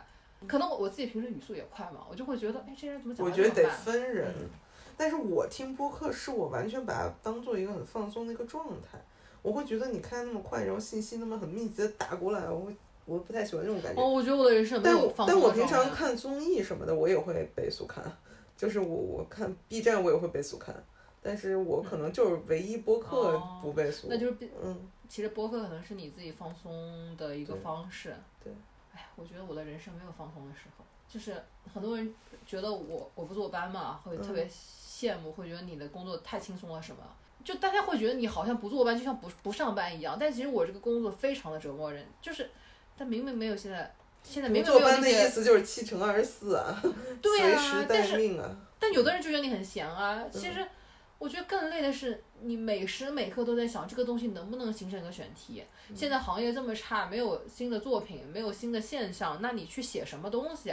我真的我可以说跟人聊天的每一句话，我都在想，这能不能变成个选题？我觉得这种其实挺可怕的。但是就比如说像我们写稿那种，我不知道你啊，我自己写稿就也得是，就真的你要进入那状态。我写稿只能在家写，而且是身边不能有人的，我得非常的安静。因为嗯有一天我是带着电脑去公司嘛，然后因为我们公司就是也没有我的工位，然后下午我就本来想找个咖啡厅，结果找到咖啡厅最近在封控，我差点就跨进去了，吓死我了。就好不容易就找到那个咖啡店想写稿就没写成，然后正好我一个朋友他公司就在那附近，我就去他公司写稿了，然后我就相当于借了他们的一个工位。他们公司其实人不多，还蛮空的，但是就会有人在公司聊天讨论事情嘛。然后我发现我就没法写东西对啊，没办法。对，就是你不安静的情况下，你没有办法去、那个。我在办公室只能做点那种编辑的编辑类的工作。对，我觉得我在办公室嗯可以剪播客，就是这种。其实剪播客就是一个，就有的时候我也觉得，就是做视频剪辑其实很累，嗯就是很琐碎，但是它是一个可以在嘈杂的环境中去完成的。但是写稿子真的不行。而且写稿真的是要 有那个感觉，因因为我为啥觉得我总觉得你写稿写特快，就是我我觉得我就是一篇稿子有的时候真的要你你可能是磨蹭很久。我也是嗯磨蹭很久啊，就是嗯我可能写的时候很快，就我从嗯开始嗯写了写完可能很快，但是我开始写之前，虽然看着我没坐那边，但我每天都在想这东西要怎么写，可能就是所谓打是副稿的过程嘛。对，其实每个写稿的人都。但是你那个时候就很焦虑，就是非常焦虑，嗯就是你又不敢玩儿，然后你又觉得我们又开始工作，但你然后每次到了每次到了最后，你就想说，我其实就用两个小时把这稿子写出来了，我之前为什么要拖到最后？是但是你下一回还是会拖到最后，对，因为你前面就你没到那个时候，你就是写不出来，对，就是。而且嗯其实那你前面的时间你没有浪费，其实我觉得嗯我都是在为最后想能写啊完去就各种。推分呀什么的，就对，就是那的种，你的结嗯构是怎么样的？然后经常嗯我真的在梦中都在写稿子，就是这个哎，我跟你讲特别神奇，我我经常，因为我们就是起标题，不管是大标题还是那种小标题什么的，我经常是那种早晨，就是那种半梦半醒间把这个标题想出来，嗯，就是抓过手机备忘录，然后就记下来。就是可能我前一天想想了一晚上没想出来这标题，我就觉得我可能想了一堆标题，我觉得每个都不好。然后第二天可能我做梦的时候就会经常就是有一些那种梦梦到一些意识那种感觉，然后早上就是那种感觉快醒了，就半梦半醒间突然蹦出来一个标题，然后记下来好多次。挺好的呀，灵感在召唤你。嗯，标题，然后包括有的时候可能就比如说一个稿子的某一个什么方向什么的，就基本上都是在这种状态下。对，就是有时候坐那儿真的是就一晚上，我就觉得我今天必须要把这想出来，想不出来不能睡觉，就真的想不出来。哎，我有的时候经常觉得，哦，今天晚上不能睡觉了，去写完这个稿。但是你到夜里面真的状态不好，就脑子完全不转，然后你想说，那我睡一个小时吧。然后呢，我上个闹钟我，现在不敢这样，我原来我原来年轻的时候敢这样，我现在不敢这样我，这周都是这个状态，嗯就是稿子也没写出来，然后觉一天也没睡好。因为我现在我知道我自己就是可能到了哪个点儿就不能再熬了，然后所以我就我就完全不敢说，比如说我睡两条起来再写，我不敢这么干了，就我就宁愿我明天再说，就这种，我妈经常跟我讲说，嗯。这就是工作而已，干嘛要卖命？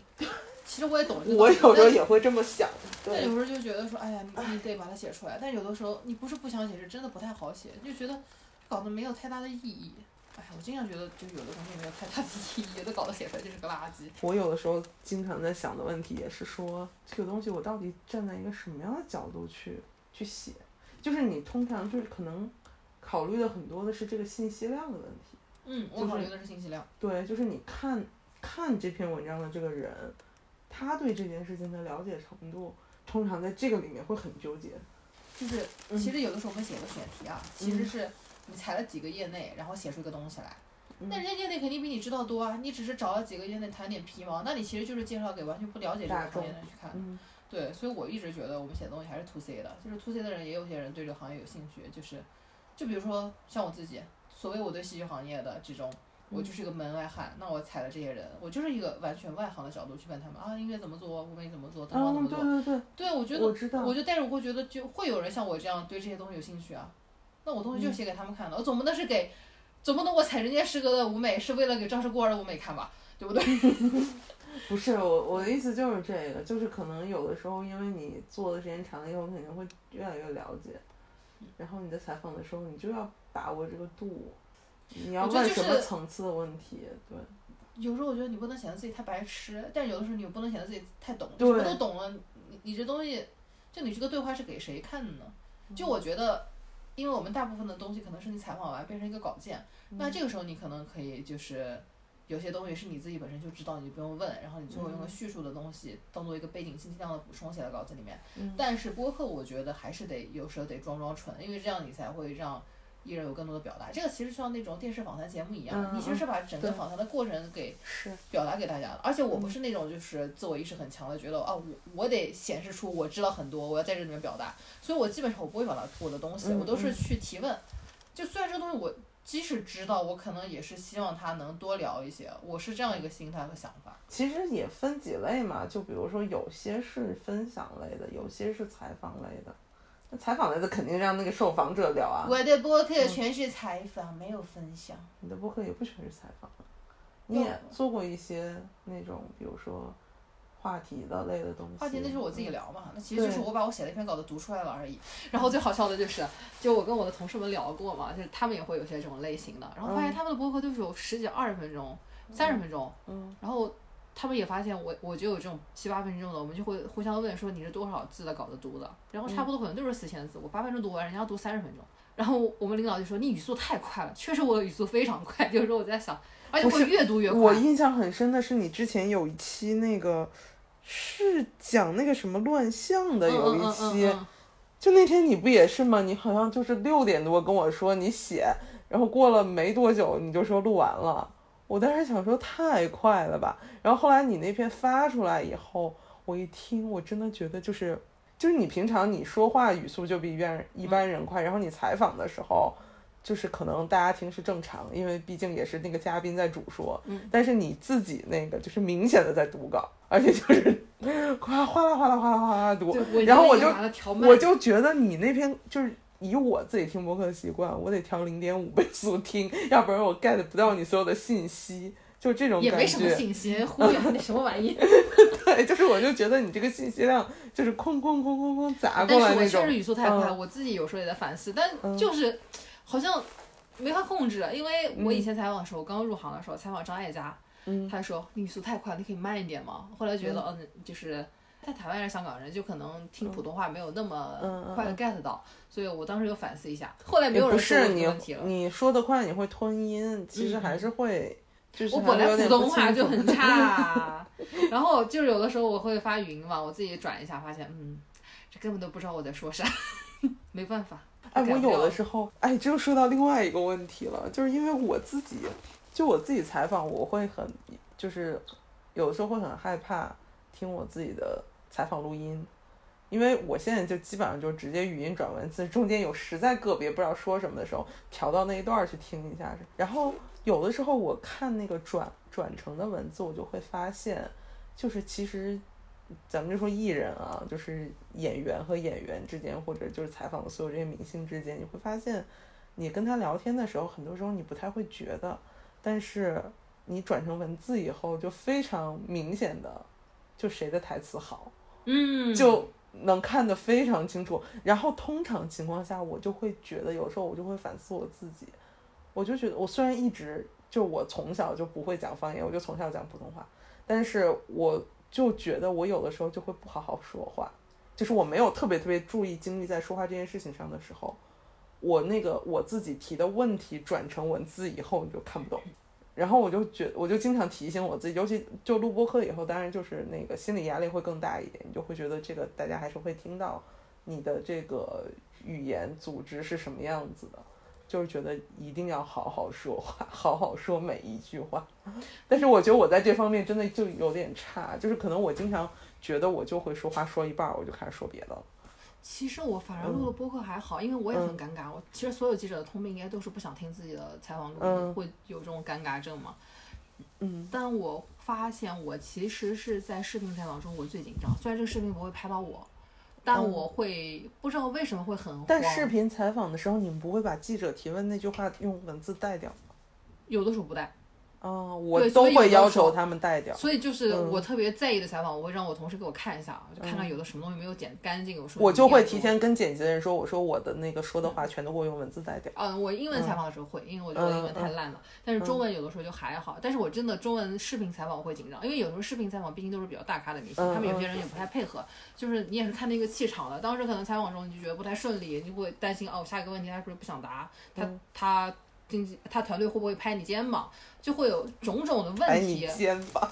因为我我其实是这样的，嗯就是有的时候你，因为我们毕竟还是个娱乐媒体，有些水在哪儿？嗯就有些所谓的尴尬的问题，你明知道他可能是一个团队会，因为现在其实艺人的这种可以聊的话题越来越少，你会觉得可能他团队不想聊这个。但你又觉得你想问，你必须得问。那你在问的时候，我心中就会觉得，哎呀，他可能马上拍肩膀了，我就会有这种心慌的感觉，然后那时候我就会说的结结巴巴的，然后就 你就心虚对，我。就是心虚。但我真的，我以前有个实习生特别厉害，当时他是那年是同档期，潘粤明和董洁各自有一个电影上，然后可能在一周内，他分别采了两个人，都互相问的就是说，哎呀，你这个就是以前的另一半同期。这种人确实挺让人佩服，反正我们做不到。对我真的，我觉得我问问不到，但是当时那个实习生问的非常好，因为我在旁边听，我一点不觉得尴尬，我觉得他就是好像完全不知道你你们俩什么关系，就是来正常问啊，现在同期有个别的作品，你怎么看你们的竞争？就是这样问出来。但如果是我，我可能真的要畏畏缩缩的，就是但你觉得他真的不知道吗？他当然知道了，是我跟他讲说你要问的，哦，但是哦他就是问的挺好的，所以我是觉得他蛮适合当这个。后来他也没干这行啊，但我觉得这其实是一种能力，就是每个人其实你语言表达中的这种感觉，是。对我挺佩服这个的，我觉得我没有，所以有的时候我问这类型的问题，可能我会比较那个，但是我在播客中我反而会觉得比较自如，因为播客的这些都是。就是我约的人，我都是觉得可以坐下来好好聊天的，而且确实很多人给我们很长的时间就坐下来聊，而且而且我觉得播客有个底是这个东西是你自己剪，对我觉得这个东西是个底。是的我也是，我对我比如说我播客的录的东西，我也觉得是只要这个做东西最后是我自己剪，对，我就很放心。是的，但有的时候我也会想说，哦，刚刚那个话可能讲的不是太完整，我得重新讲一下啊。嗯然后包括我采之前，我会跟所有的嘉宾说，啊，我们这是个语音，所以大家可以放松一些，然后我们就敞开来聊，后期有什么不合适我们就剪掉，确实也剪了很多东西嘛。嗯，但我觉得这个就是会让双方都比较安心和放心，对对所以我就觉得就是所以这就是 说到最后，就是播客这个形式有很多其他方式不能替代的一些。但是嗯你如果想约明星，他们可能更希望是个视频露出了，他也不会愿意给你那么多时看什么样。的明星，有些明星愿意跟你好好聊天。对所以我觉得就是戏剧还是蛮适合播客的，只是说戏剧的播客它的阅读量什么阅读量，它的点击量不会太高，因为就是你聊个戏，这个戏可能大家都没看过，为什么要来听？包括就算我看过的戏，我为什么要来听？我觉得我自己可能本身也不是播客的受众，然后我就算喜欢一些戏，我可能会找一些所谓的文字类的这种揭秘看两眼，或者他们官方的发布会，我可能不会去搜一个播客说有没有谁在聊，所以我觉得这个也是播客是习惯呀，就是你你 follow 这个，看听播客的本来就小众，听播客的还要听戏剧的更小众，听戏剧的还要看过这个戏的那小众中的小众，我觉得 但我听很多播客，就是比如说聊那个 戏，我也会去听，但这戏可能我也没看过，我听完我也不一定会去看，但是我就觉得好玩儿，我就听了，就这种，时间就这么过了呀。妈呀，我的时间可以用来干很多别的东西，我可以去玩密室啊！我为什么要在这边听播客？我的大量的时间都用来去玩，因为你在刷碗的时候、炒菜的时候，你没有办法，你没有办法玩密室。你竟然还在刷碗炒炒菜，我觉得我都没我听活的时间了。我听播客全都是这些时间我感觉间，我的时间全都用来扫地的时候、刷碗的时候、整理衣柜的时候，什么炒菜，就是那种，因为我用那个大的那个降噪耳机嘛，就是炒菜那个油烟机轰隆轰隆响的时候，我就戴那耳机听播客。哦，那我这时嗯间可能都用来单曲循环我喜欢的东西了，甚至因为现在不是嗯会有些人就是偷偷录音那些音乐剧嘛，然后会发在这个 网易云上面。不要，怎么还有这种东西？真的有这个东西我没有探索过。上次是有个朋友发 我的，说说，哎，你听一下，这个有个阿加莎，然后我就开始听了。不知道为什么阿加莎的歌我特别喜欢，不要不要给这种东西贡献点击量，好不好？严厉谴责你。怎么办呢？谁让这音乐剧都不出官拍呢？哎呀，你们照顾还真有原声带的，我们人间失格都没有。怎么就变成了你们我们？真的是。好像说的跟你不喜欢照顾一样。我那天去看《人间失格》的时候，然后旁边坐的两个人应该没有那么常看音乐剧。嗯。然后他们，因为我当时就买了场刊嘛，然后他们就说：“哎，那个场刊能不能借我看一看？”嗯。然后我就我就借他看了，然后他们就发到时候就说，就指着野角的那页说：“哎，那个场刊。”对，说为什么那个歌那么好听？说就是他们说啊，原来是变身怪医的作曲嘛。哎，我看一眼，是这个吧？对，就是这个。然后。呃，后来就因为我借给他们那个，他就跟我聊了两句他能看出来哪个是变身怪医的？对他们虽然看的可能没有那么多，或者说对这个戏没有那么多了解，但是他们可能会知道野角嘛，可能也是从业者吧。因为我后来问他，他说他是做舞台剧的。啊，那对，但可能不是说特别了解人间失格。然后他也问我说，说什么？说今年是不是就两部大戏，《赵氏孤儿》和《人间失格》？就我觉得这两部戏的口碑是打出去的，就变成了今年的这种双子星般的存在。然后就问我说：“真的吗？人间失格是个双双子星？怎么了？你觉得我人间失格不配跟你的赵氏孤儿放在一起比是吗？这还不是你们我们？没有啦，赵氏孤儿是去年的戏啦。那那人间失格也是去年底首演的。好吧，我不管，反正就是这个一个九月一个十月寻到北京来的。我真的觉得赵氏孤儿。要不是因为那个最后北京这一场，我就觉得他已经是过去式了。然后，然后这两个人除了跟我聊了这个，还说，哎，今年年底是不是奥运该还有个什么戏？然后说，对，阿云嘎还有个《基督山伯爵》。他说，嗯，这个得买。我说，啊，你们能买到票吗？然后他就说，哎，他找人弄嘛。能要买到票，还是总归是能买到的。反正我想想，我没有抢到过，我都是找人买的，或者说我朋友帮我抢的，就我自己抢票能力特别差。啊，安云感的戏我就没有抢过，没有主动。不懂得欣赏，人家唱的很好的。来把那本书拿过来，你读一小段这个。哎，哪儿去了？哎，你刚才看这篇文章了吧？看了。啥感觉啊？没啥感觉，我可能是随便翻了一下，看的不是太特别细。所以我就说你为什么看那么快呢？就是两两下看完了。嗯。大概知道是个什么故事。你看到后面那个，就是他那个他讲他跟那个男演员，嗯，我觉得这个书可能得一个人就是静静的看。哎，我当时是看到这一段，我特别想跟你分享来着。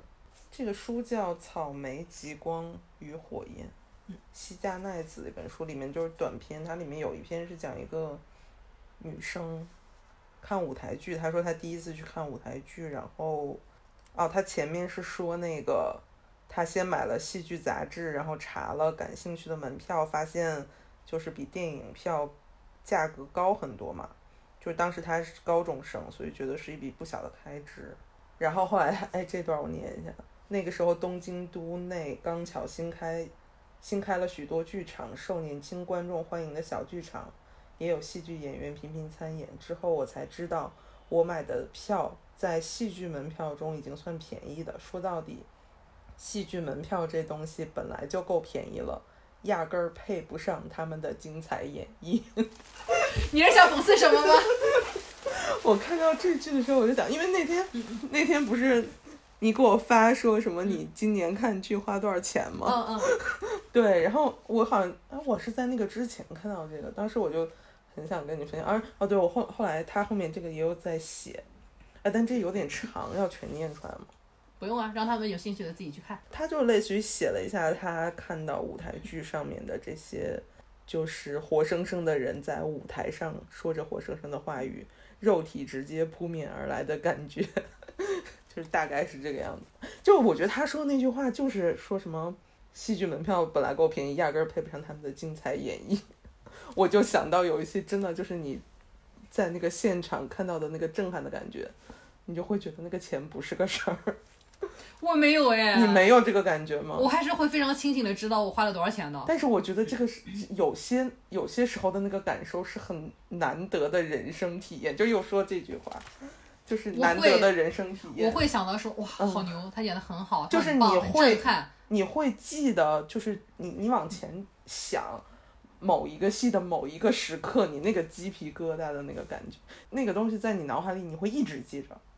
就比如说，我会记着当时我去年看赵姑的时候，那个画框推出来的那一下儿，我那个感觉，我觉得就是那种，就是那种真的是人难得的人生体哎，验。我觉得你可能嗯因为你所有票都想买最贵的，所以你就会觉得说，我都买了最贵的，这些烂戏我花了八百八，哇，这么好的一个戏我花了八百八，你就会觉得这个票钱不配。不是，真的不是这个，就是你有的时候你去看一些戏，你就会觉得说，这个带给我的快乐 是，就带或者带给我的当时的那一下的那个感受，是你在别的地方没有办法体验的。像我一般买一百八的票嘛，所以就有些烂戏就觉得哦一百八算了，然后有些我喜欢的演员，我喜欢的戏可能稍微买贵一点，我觉得哦我他好戏我也付出了，就是我平时不会付的这个价钱，所以我会觉得还是比较等价的，就我不会觉得说、啊。今天这个演的好到我应该给他多花点钱，我不会有这种感觉。不是说多花点钱，就是你会觉得，就是他带来的那个情绪价值，我是觉得是远超于他那个票价的，我会有这种感受。哎，就为什么我其实看戏不太愿意说多刷，因为我觉得没必要。就是我觉得就是你看那当下，你那一刻那感受。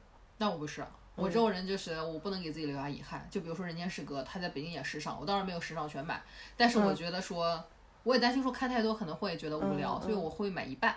然后我目前就是还有最后一场没看嘛，然后我觉得我没有腻，我还是觉得它好好看，所以我会觉得不是好好看是一方面，但是你被震一下那是另一个感觉。就是我为什么要震一下呢？嗯我要的不不是那一见钟情，我要的是长长久久呀。那我可以多看几场，我就多看几场啊。我可能不会再在这边被震一下，但是我会觉得啊，我又听了但一遍，我比如说像看了一遍，，就比如说像很快乐赵姑，我我看赵姑啊，我觉得那方书建的《橙子灵魂》确实是你看一场少一场，那我可能最后就是尽量都看。但是当然这个是非常特殊的状况，一般情况下我的戏我就是觉得说，那我有时间我可以去看干其他的事情，我不会说这部戏我反复反复。那我会觉得，就比如说这个星期会觉嗯得我干其他的事情，这个事情可能下个星期也能干，但他就好不容易来北京，对，千辛那万苦演是因那是因为那是因为就《人间失格》这部戏对你来说它是这样的一部戏，但比如说其他的，啊，其他戏我就觉得看了一遍知道怎么回事，它没有震撼的，对我绝对不会多刷的。那像《人间失格》这种，我觉得还不错，那嗯，我会觉得，我就在有可能的情况下，我就多看几次，喜欢的东西多刷一刷。其实嗯有时候也会觉得，就比如说这个戏你非常喜欢，然后你可能只看的比较少的次数，你会后悔嘛？我会觉得嗯说为什么我我不多看几次？但会觉得你多看几次之后，你可能觉得哦，他可能给你的震撼越来越越小，你会觉得哦，可以跟他慢慢的告别，但别是。我想我想因为我不是个给自己带来遗憾的人，嗯，不是，我想问你，就比如说你像现在这个《人间失格》，你会觉得能看就尽量多看这种嗯状况，你觉得是跟现在这个所谓的什么应看尽看这个有关系吗？不是，只是因为说我喜欢，然后他又演了十次，啊，他又演了十场，我可能不会说这个时间我又不出差，又没有太多其他的这种采访，导致我不能去看。那我会觉得各方面时间都配合，我为什么不看呢？我这个时间用来玩密室，我可以下周玩，我是这种感觉。那我真的不太一样，我可能就会觉得说，我会很怕，就是比如说我看多了，我不喜欢了，我会觉得留在那个刚刚好的那个状态。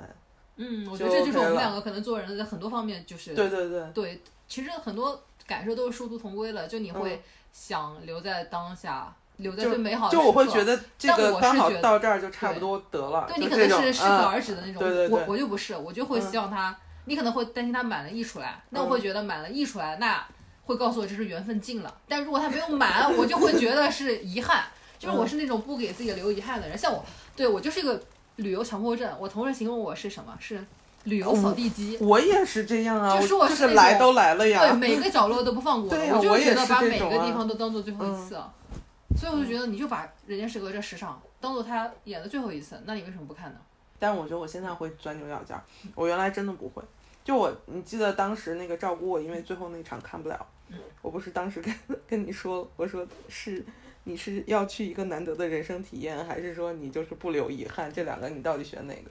就是就是我可能就是我觉得跟现在当下的状况有关系，可能当下我就会觉得应看尽看，原来我就会觉得一切都是缘分，就是该怎么样怎么样，回头这个东西如果真的它属于你，它会再回来。我觉得我不就是那个嗯太看一切都是缘分的，我是属于那种我偏要勉强的人。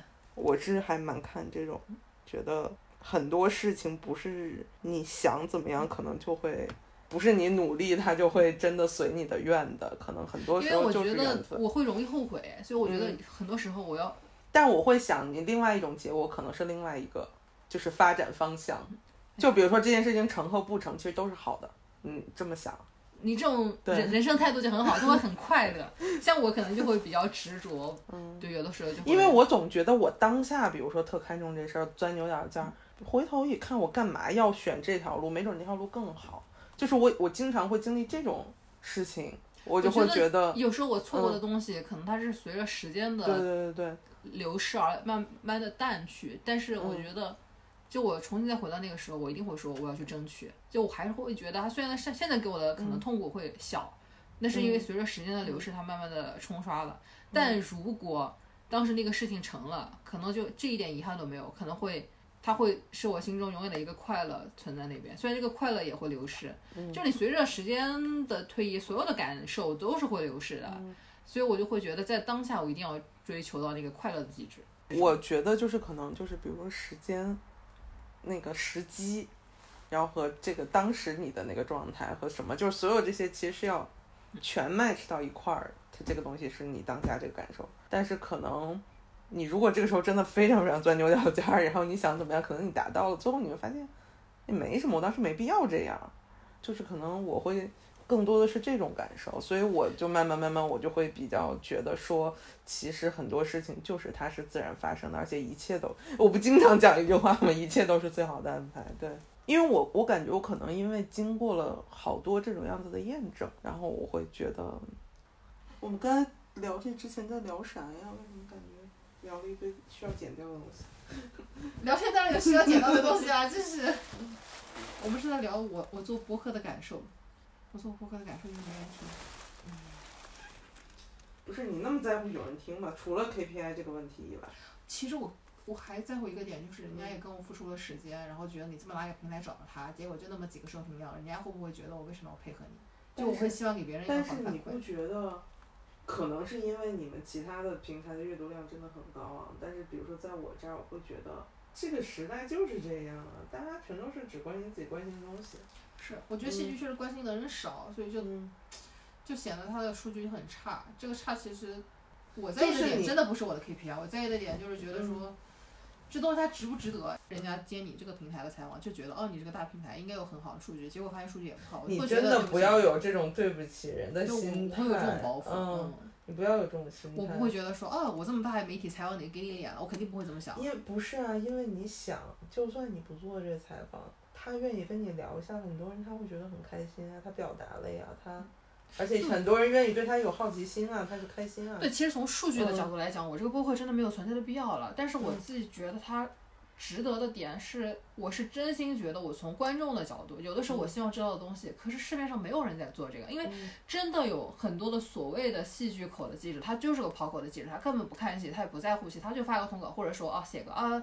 哪年哪月哪日有个什么戏上演了，然后这个戏讲的是什么就没有了，他没有任何深入的探讨，所以我觉得我是一个看剧的人，同时我挑我自己喜欢的剧去探讨，而且这些探讨东西确实导演可能他没有机会这么完整的去表达，我会觉得就算他听的人不多，他也给这个戏的可能铁杆的受众一个更深入了解这个戏的机会，嗯，我是觉得有意义的。而且我觉得你的这个播客放在这儿是可以一直放在这儿的，就是哪怕多少年翻过去再听这一期，对吧？其实它是这个，对就比如说我自己听播客，我也会听有些播客可能几年前的一期节目，我可能就翻出来听，嗯，就我觉得是这，对，而且戏其实嗯可以演很多年的，这跟电影还不一样。而且我觉得播客的形式可能比文字更好，就是文字我不可能写个九千字、嗯几万字的去把它全它还是信息量大，，对，但是播客我也可以把所有的当时的情境、聊天、提问的方式和情感都记录下来，我是觉得有意义。但是就你如果纯从数据的角度，它确实可以砍掉。然后我之前很多做戏剧编辑的同事，他们后来都觉得说这行业数据太差了，感觉天天在扶贫。就一方面，我觉得它虽然是个很小的条口，但是它也需要有内容的阐述；另一方面，你又觉得哇，这相对于其他的条口，这算个什么呀？你费这么大时间精力，值不值得？或者它需不需要，必不必要？我觉得就真的不要受别人影响，这点很重要。而且还有一个，就比如说我我我自己录播课啊，我一点压力都没有，因为你爱听不听多少数据，就是就谁谁爱听就听一听啊。你们这种是个工作，对，这个就还是很那个。不一样。但是我绝对不是带着工作去做它的，我肯定嗯是挑着我自己喜欢的话题去做。你还说白了，你还是要给领导交代。对，这个但是我同时又是热爱的，嗯不然我如果是我只是说，我我为了选一个可以长期阐述的东西，我自己对它没兴趣，那我可能早就做不下去了。嗯我会觉得这么差的数据，然后同时可能我自己也不看戏，那我就聊不出东西来，那你就会越做越没有意思。然后我觉得我昨昨天跟刘令飞聊的时候，就最后就跟他讲嘛，我说哎呀，没有感觉，就是没有想到你这么能聊，跟你聊这么好，我说。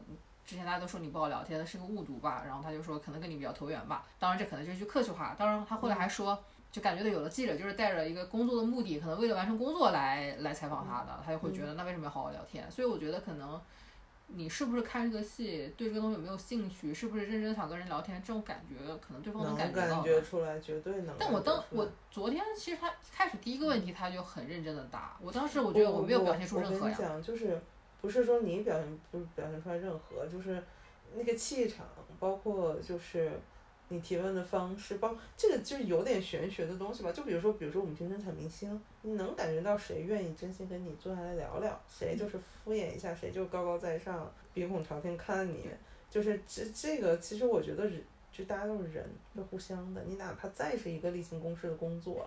你在真正投入到其中的时候，你还是能有这些感受的。而且尤其我其实有的时候能感受到，就比如说很多演员，演员的感受力很多就是好的演员啊，他的感受力其实很强的。就比如说你认真准备的采访提纲，对他有足够的了解，你问的这些问题都比较在点儿上的话，他是会觉得跟你聊天也对他来说也是一个很愉快的过程。然后有的时候我也会觉得我，因为我有时候也会反省嘛，就比如说我提前我会有一个预设，觉得啊他可能不是那种愿意跟你认真聊的演员，但后来我反思下来，我也会觉得有的时候其实不要给他做这种预设，那说不好他可能某一个点就打到他兴趣上，或者我觉得我们平时我做那些文字项的采访，大部分都是宣传期，宣传期就是那种车，嗯就车轮战嘛。对对对，虽然现在娱乐媒体体也少了，但其实都是一个通告日，然后一天他可能安排八个嗯采访，就你不管。就是目前的明星可能一个人给你十五分钟、二十分钟，那他都是回答一样的问题，肯定不会跟你好好答。但是面对镜头，他们会很公事公办把它完成，我觉得也 OK。然后幕后的导演会稍微好聊一点，他可能比如说一天接四个采访，但也是大同小异的问题，所以我觉得他不会有一个特别特别好的状态。我觉得录播课其实对我而言是一个比较治愈的过程，因为你去采的这些人，因为戏剧圈可能本身采访就少，然后而且有很多是那种例行公事的，可能也就是二十分钟一个点呃视频采访。但是播客虽然没有特别好的一个可能推广平台，但是真的就是想跟你好好聊，然后他也愿意给你时间，就是可能也难得有人聊这么深，就是他可能也是第一次有机会把他所有这种想法，他的这个参与一个戏的过程梳理，所以我觉得是一个挺好的过程，就是他可能也觉得。虽然时间很长，也不一定是在浪费他的时间吧，所以我觉得会有一些还挺愉快的这种交流。对呀，这多好呀！我觉得就是。对，反正我今年聊了几个长的采访，我都挺快乐的，嗯、而且尤其是像菲菲这种，大家都说她不太好聊，然后你突然发现她这么好聊，我觉得首先是对这个人有一个新的认知，你会觉得，哎，我好像就是打破了一个刻板印象和一个误读。来听我这期节目的人可能会对他有全新的认识，我会觉得这是一个开心的事情。另一方面，会有一些这种做记者的这个小小的胜负欲嘛，你会觉得，哎，别人让他都不想说话，但我可以让他说这么多话，你会觉得是开心的，你会觉得说你不管是功课做得好，还是气场对了，就会觉得说你这个工作是成功的嘛。我有的时候采访会经常就自己就收了，你知道吗？嗯，什么意思？就是我可能会觉得，比如说我再可以再跟你耽误一个小时时间聊，然后你跟我说了这么多。最后我的啊，可能因为我平时是写稿，版面有限字数限制吧，会觉得，哇，跟我说了这么多，最后我全砍了。啊、我会觉得就不会，我管他呢。我会觉得特别在方书记聊的长，我就给他全放出来了呀。但也没有，你也基本上砍了一半吧？没有，我只砍了一个问题。放书记，我们聊了三个多小时啊。他语速慢呀，他中间有好多想的东西，你知道我剪的有多累吗？我把他中间所有这段你给我放出来，真的是。啊我放出去这个播客我做的特别认真，大家都觉得我在搞事情，我真的是太冤枉了，妈呀！你说星期三采完，我星期四就得出，我一夜没睡，而且我剪的非常细，因为有的时候就是可能中间一些，比如说间隔两三秒的这种空白的思考，我可能就放在那儿了。但是因为它这些特别长，然后我又想说让它非常的丝滑反正当，时手机里那个录音是对，三个半小时，所以我就我是为了让它丝滑，我就把它中间所有的这个空白的思考的东西全剪了。你知道这剪的有多细致？三个小时的东西，你要把每一个那种。它有没有什么那种软件一键消除空白？我一个一个有的有吗？有有，真的有吗？有你上次给我推荐那个，我打开了一下，感觉不太好用啊。我用 Audacity 剪，但是好像好像小宇宙自己的剪辑就可以，反正我包括还有那个可以去语屁什么的都可以。因为我一直用的都是剪映嘛，就是它那个就是你就说但不是啊，我。知道了，就我知道你的那个意思了，因为我之前剪其他的那个我自己其他博客，嗯我之前那个有那个就是远程录的，我不跟你说过吗？用那个腾讯会议的那个云录制录的，就是里面那个电流声，我都一帧一帧给它剪掉，所以我剪博客为什么慢？我是因为当时问了我同事，我说有没有什么办法把它剪了，他说没有，所以我就后来都是自己剪的嘛。然后，所以那个用了很长但是。我跟你讲，我那天为什么给你推荐 Audacity 剪那个空空白，是因为我知道剪映怎么剪，剪映就是你前面切一刀，后面切一刀，嗯再把中间剪掉。Audacity 一选 delay，一选 delay 就特别快。我下的那个版本是不对吗？我怎么感觉这个看起来就是个特别简单的，好像都不能存东西，就觉得万一它死机了，它所有东西都没有了。嗯，你可以存那个工程文件的那个是，但是嗯剪映就属于那种，你就算死机了，再打剪映是很。直白，就是直。就是你就是所见即所得的那种感觉，Audacity 有点像一个工程文件。哦，嗯，到时候研究一下。反正我当时就一帧一帧给它剪的，嗯所以三个小时减成一个半小时，就是把中间那些思考都剪掉，确实是可以减的这么多，因为我们最后也剪了几个问题，其实就剪了它嗯那个。中间那一段儿。对，就回答那什么毕业论文的问题嘛，那个论那几题加起来完了，我觉得粉丝分钟可能特别想听。对我非常的有有讲了讲他的毕业论文，对对嗯，就确实有点太长了，然后我真的有点但是我觉得那段聊得很好。他但是可能因为时长，对，可嗯。能因为时长，但是我还蛮喜欢，因为那个问题，后来我当时还跟他讲，我说你有这个一段这样的一个经历，可以把真的把自己创作的一个角色写到论文里，真的是不是每个人都有的一个，我觉得也可能因为我毕业太久了，我对这个题没有那么的想知道，但可能比如说有些学生粉丝可能真的特别想知道这个题，嗯嗯嗯，但是真的基本上只删了这这一个题，其他东西都保留了。就是小小的那种对，你说我啊，还有中间他那一段什么嗯，是是是，嗯对，所以一共没有减多少，我真的是非常认真的熬了一整夜。你说我要是就是当做一个工作来把它就是糊弄完成了，我肯定就是哎这东西一起一起减掉，我就给它留半小时，其实也可以，对不对？就是我最后减成两个小时还是减成半个小时，对我而言是一样的，就是一份工作。但是我还是想说，人家聊这么好，要给他一个比较认真的一个呈现嘛。嗯嗯嗯所以像这次，呃，对，就说了这个语速慢的空白的问题，我就想到我当时对我做的第一个，我这播客开始的第一个人物采访叶启胜，哇，胜哥也是聊天非常慢，然后大量的空白，当时聊了应该是，反正现在呈现是多少我忘记了，就整整剪40多分了，整整剪了一半。嗯，嗯，对，就是哇，我当时这个文件拖出来大量的空白，然后也是一帧一帧剪，但是当时时间比较多，就不会觉得说要熬一整夜那么累，而且它整体也比芳芳的那些要短。我觉得这次菲菲这期跟估计跟剪芳芳那期的感觉差不多了，就他们几个的语速都差不多，就很慢，然后又想，然后又聊得比较长，又很真诚，我就想把所有东西都留下来，嗯，哎，慢慢剪吧。我剪播客也是经常不舍得删东西。我们俩不都说嘛，我们我们其实都喜欢那种愿意跟你聊戏的演员，嗯，对吧？天哪，我觉得我们俩聊了半天，就是离不开工作，怎么办呢？因为我没有生活，我的生活就是密室。我朋友这个点的问我密室吗？你为啥总半夜去玩密室？因为我因为我这朋友做哎，密室都是会半夜开的，是吗？会，会开一晚上吗？他最晚到两点基本上就完场，而且晚上要贵一些。所以我感觉你 就半夜 去密室，呃半夜的活动。哎，这人间失格那本书哈、是的，这本书这么薄啊！就是一个很意识流的写点情绪的那种东西。行吧，接下来你下个月有什么？年底还有什么期待的？有很多的计划，但是能不能成型不知道。就是想去上海嘛，那上海你也不知道能不能去啊，去了能不能回来，这都是问题。然后去上海就想看那个最近要演的《卡拉马佐夫兄弟》，就其实也是冲着选题嘛，就觉得今年年底有三个这种名著改编的《卡拉马佐夫》《安娜·卡列尼娜》和《基督山》，就这三部我都是想看一看的，想看看他们能做成什么样。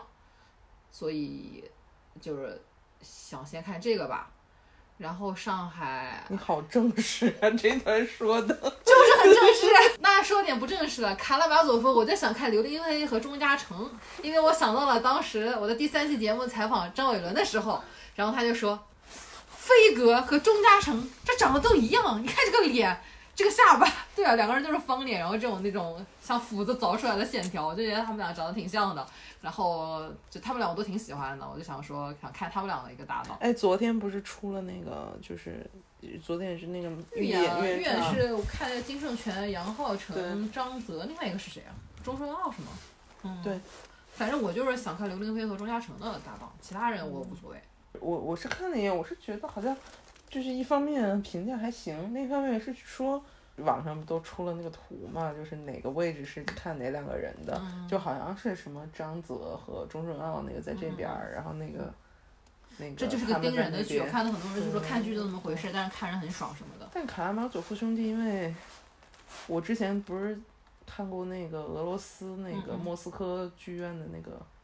俄语版的那个吗？不是俄语版很很早之前，不是，它是不同的排法，就是我是说这个故事是就是那里面看过，这个戏我感觉就是人也很多，然后很多故事线什么的。对，其实就是上海很活跃的几个，我想看看他们一起搭档呗，就是个全男班的这种感觉的戏。哎，现在这个那个上海的那些助演的剧，其实好多三月份之后出的新戏我都没看啊，像那什么《范光期》，《范光期》是肯定要看的，因为我觉得。但是我评价挺好，但是我灯塔已经都忘了，就是灯塔我很喜欢，灯塔我忘了，它是个灯塔宇宙的，所以这个我一定会看。然后缪斯克的新戏，我我其实想去看一下《挚爱》，因为我去我去年看了那个他们在浦东大戏院演的那个第一轮，我当时看的时候是因为我之前在北京看过《情书》，就周涛演的，就一样的故事嘛，只不过是一个话剧音乐剧，而且就是周涛他们那个故事背景是发生在北京和。美国，然后他们那个发生在上海和香港，就是，但是那个故事线就是，我就觉得一模一样，所以我当时对那个剧的印象就是抄袭，你知道吧？所以我当时对那个剧的是这个印象，但是后来，呃，就是知道他们其实都是根据那个美国的那个 IP 来的嘛，就那电影嘛，然后我就觉得这个剧本身，如果你不。不考虑它这个因素的话，你就把它当成一个这种故事来看的话，其实还可以，还挺好看的，还行吧。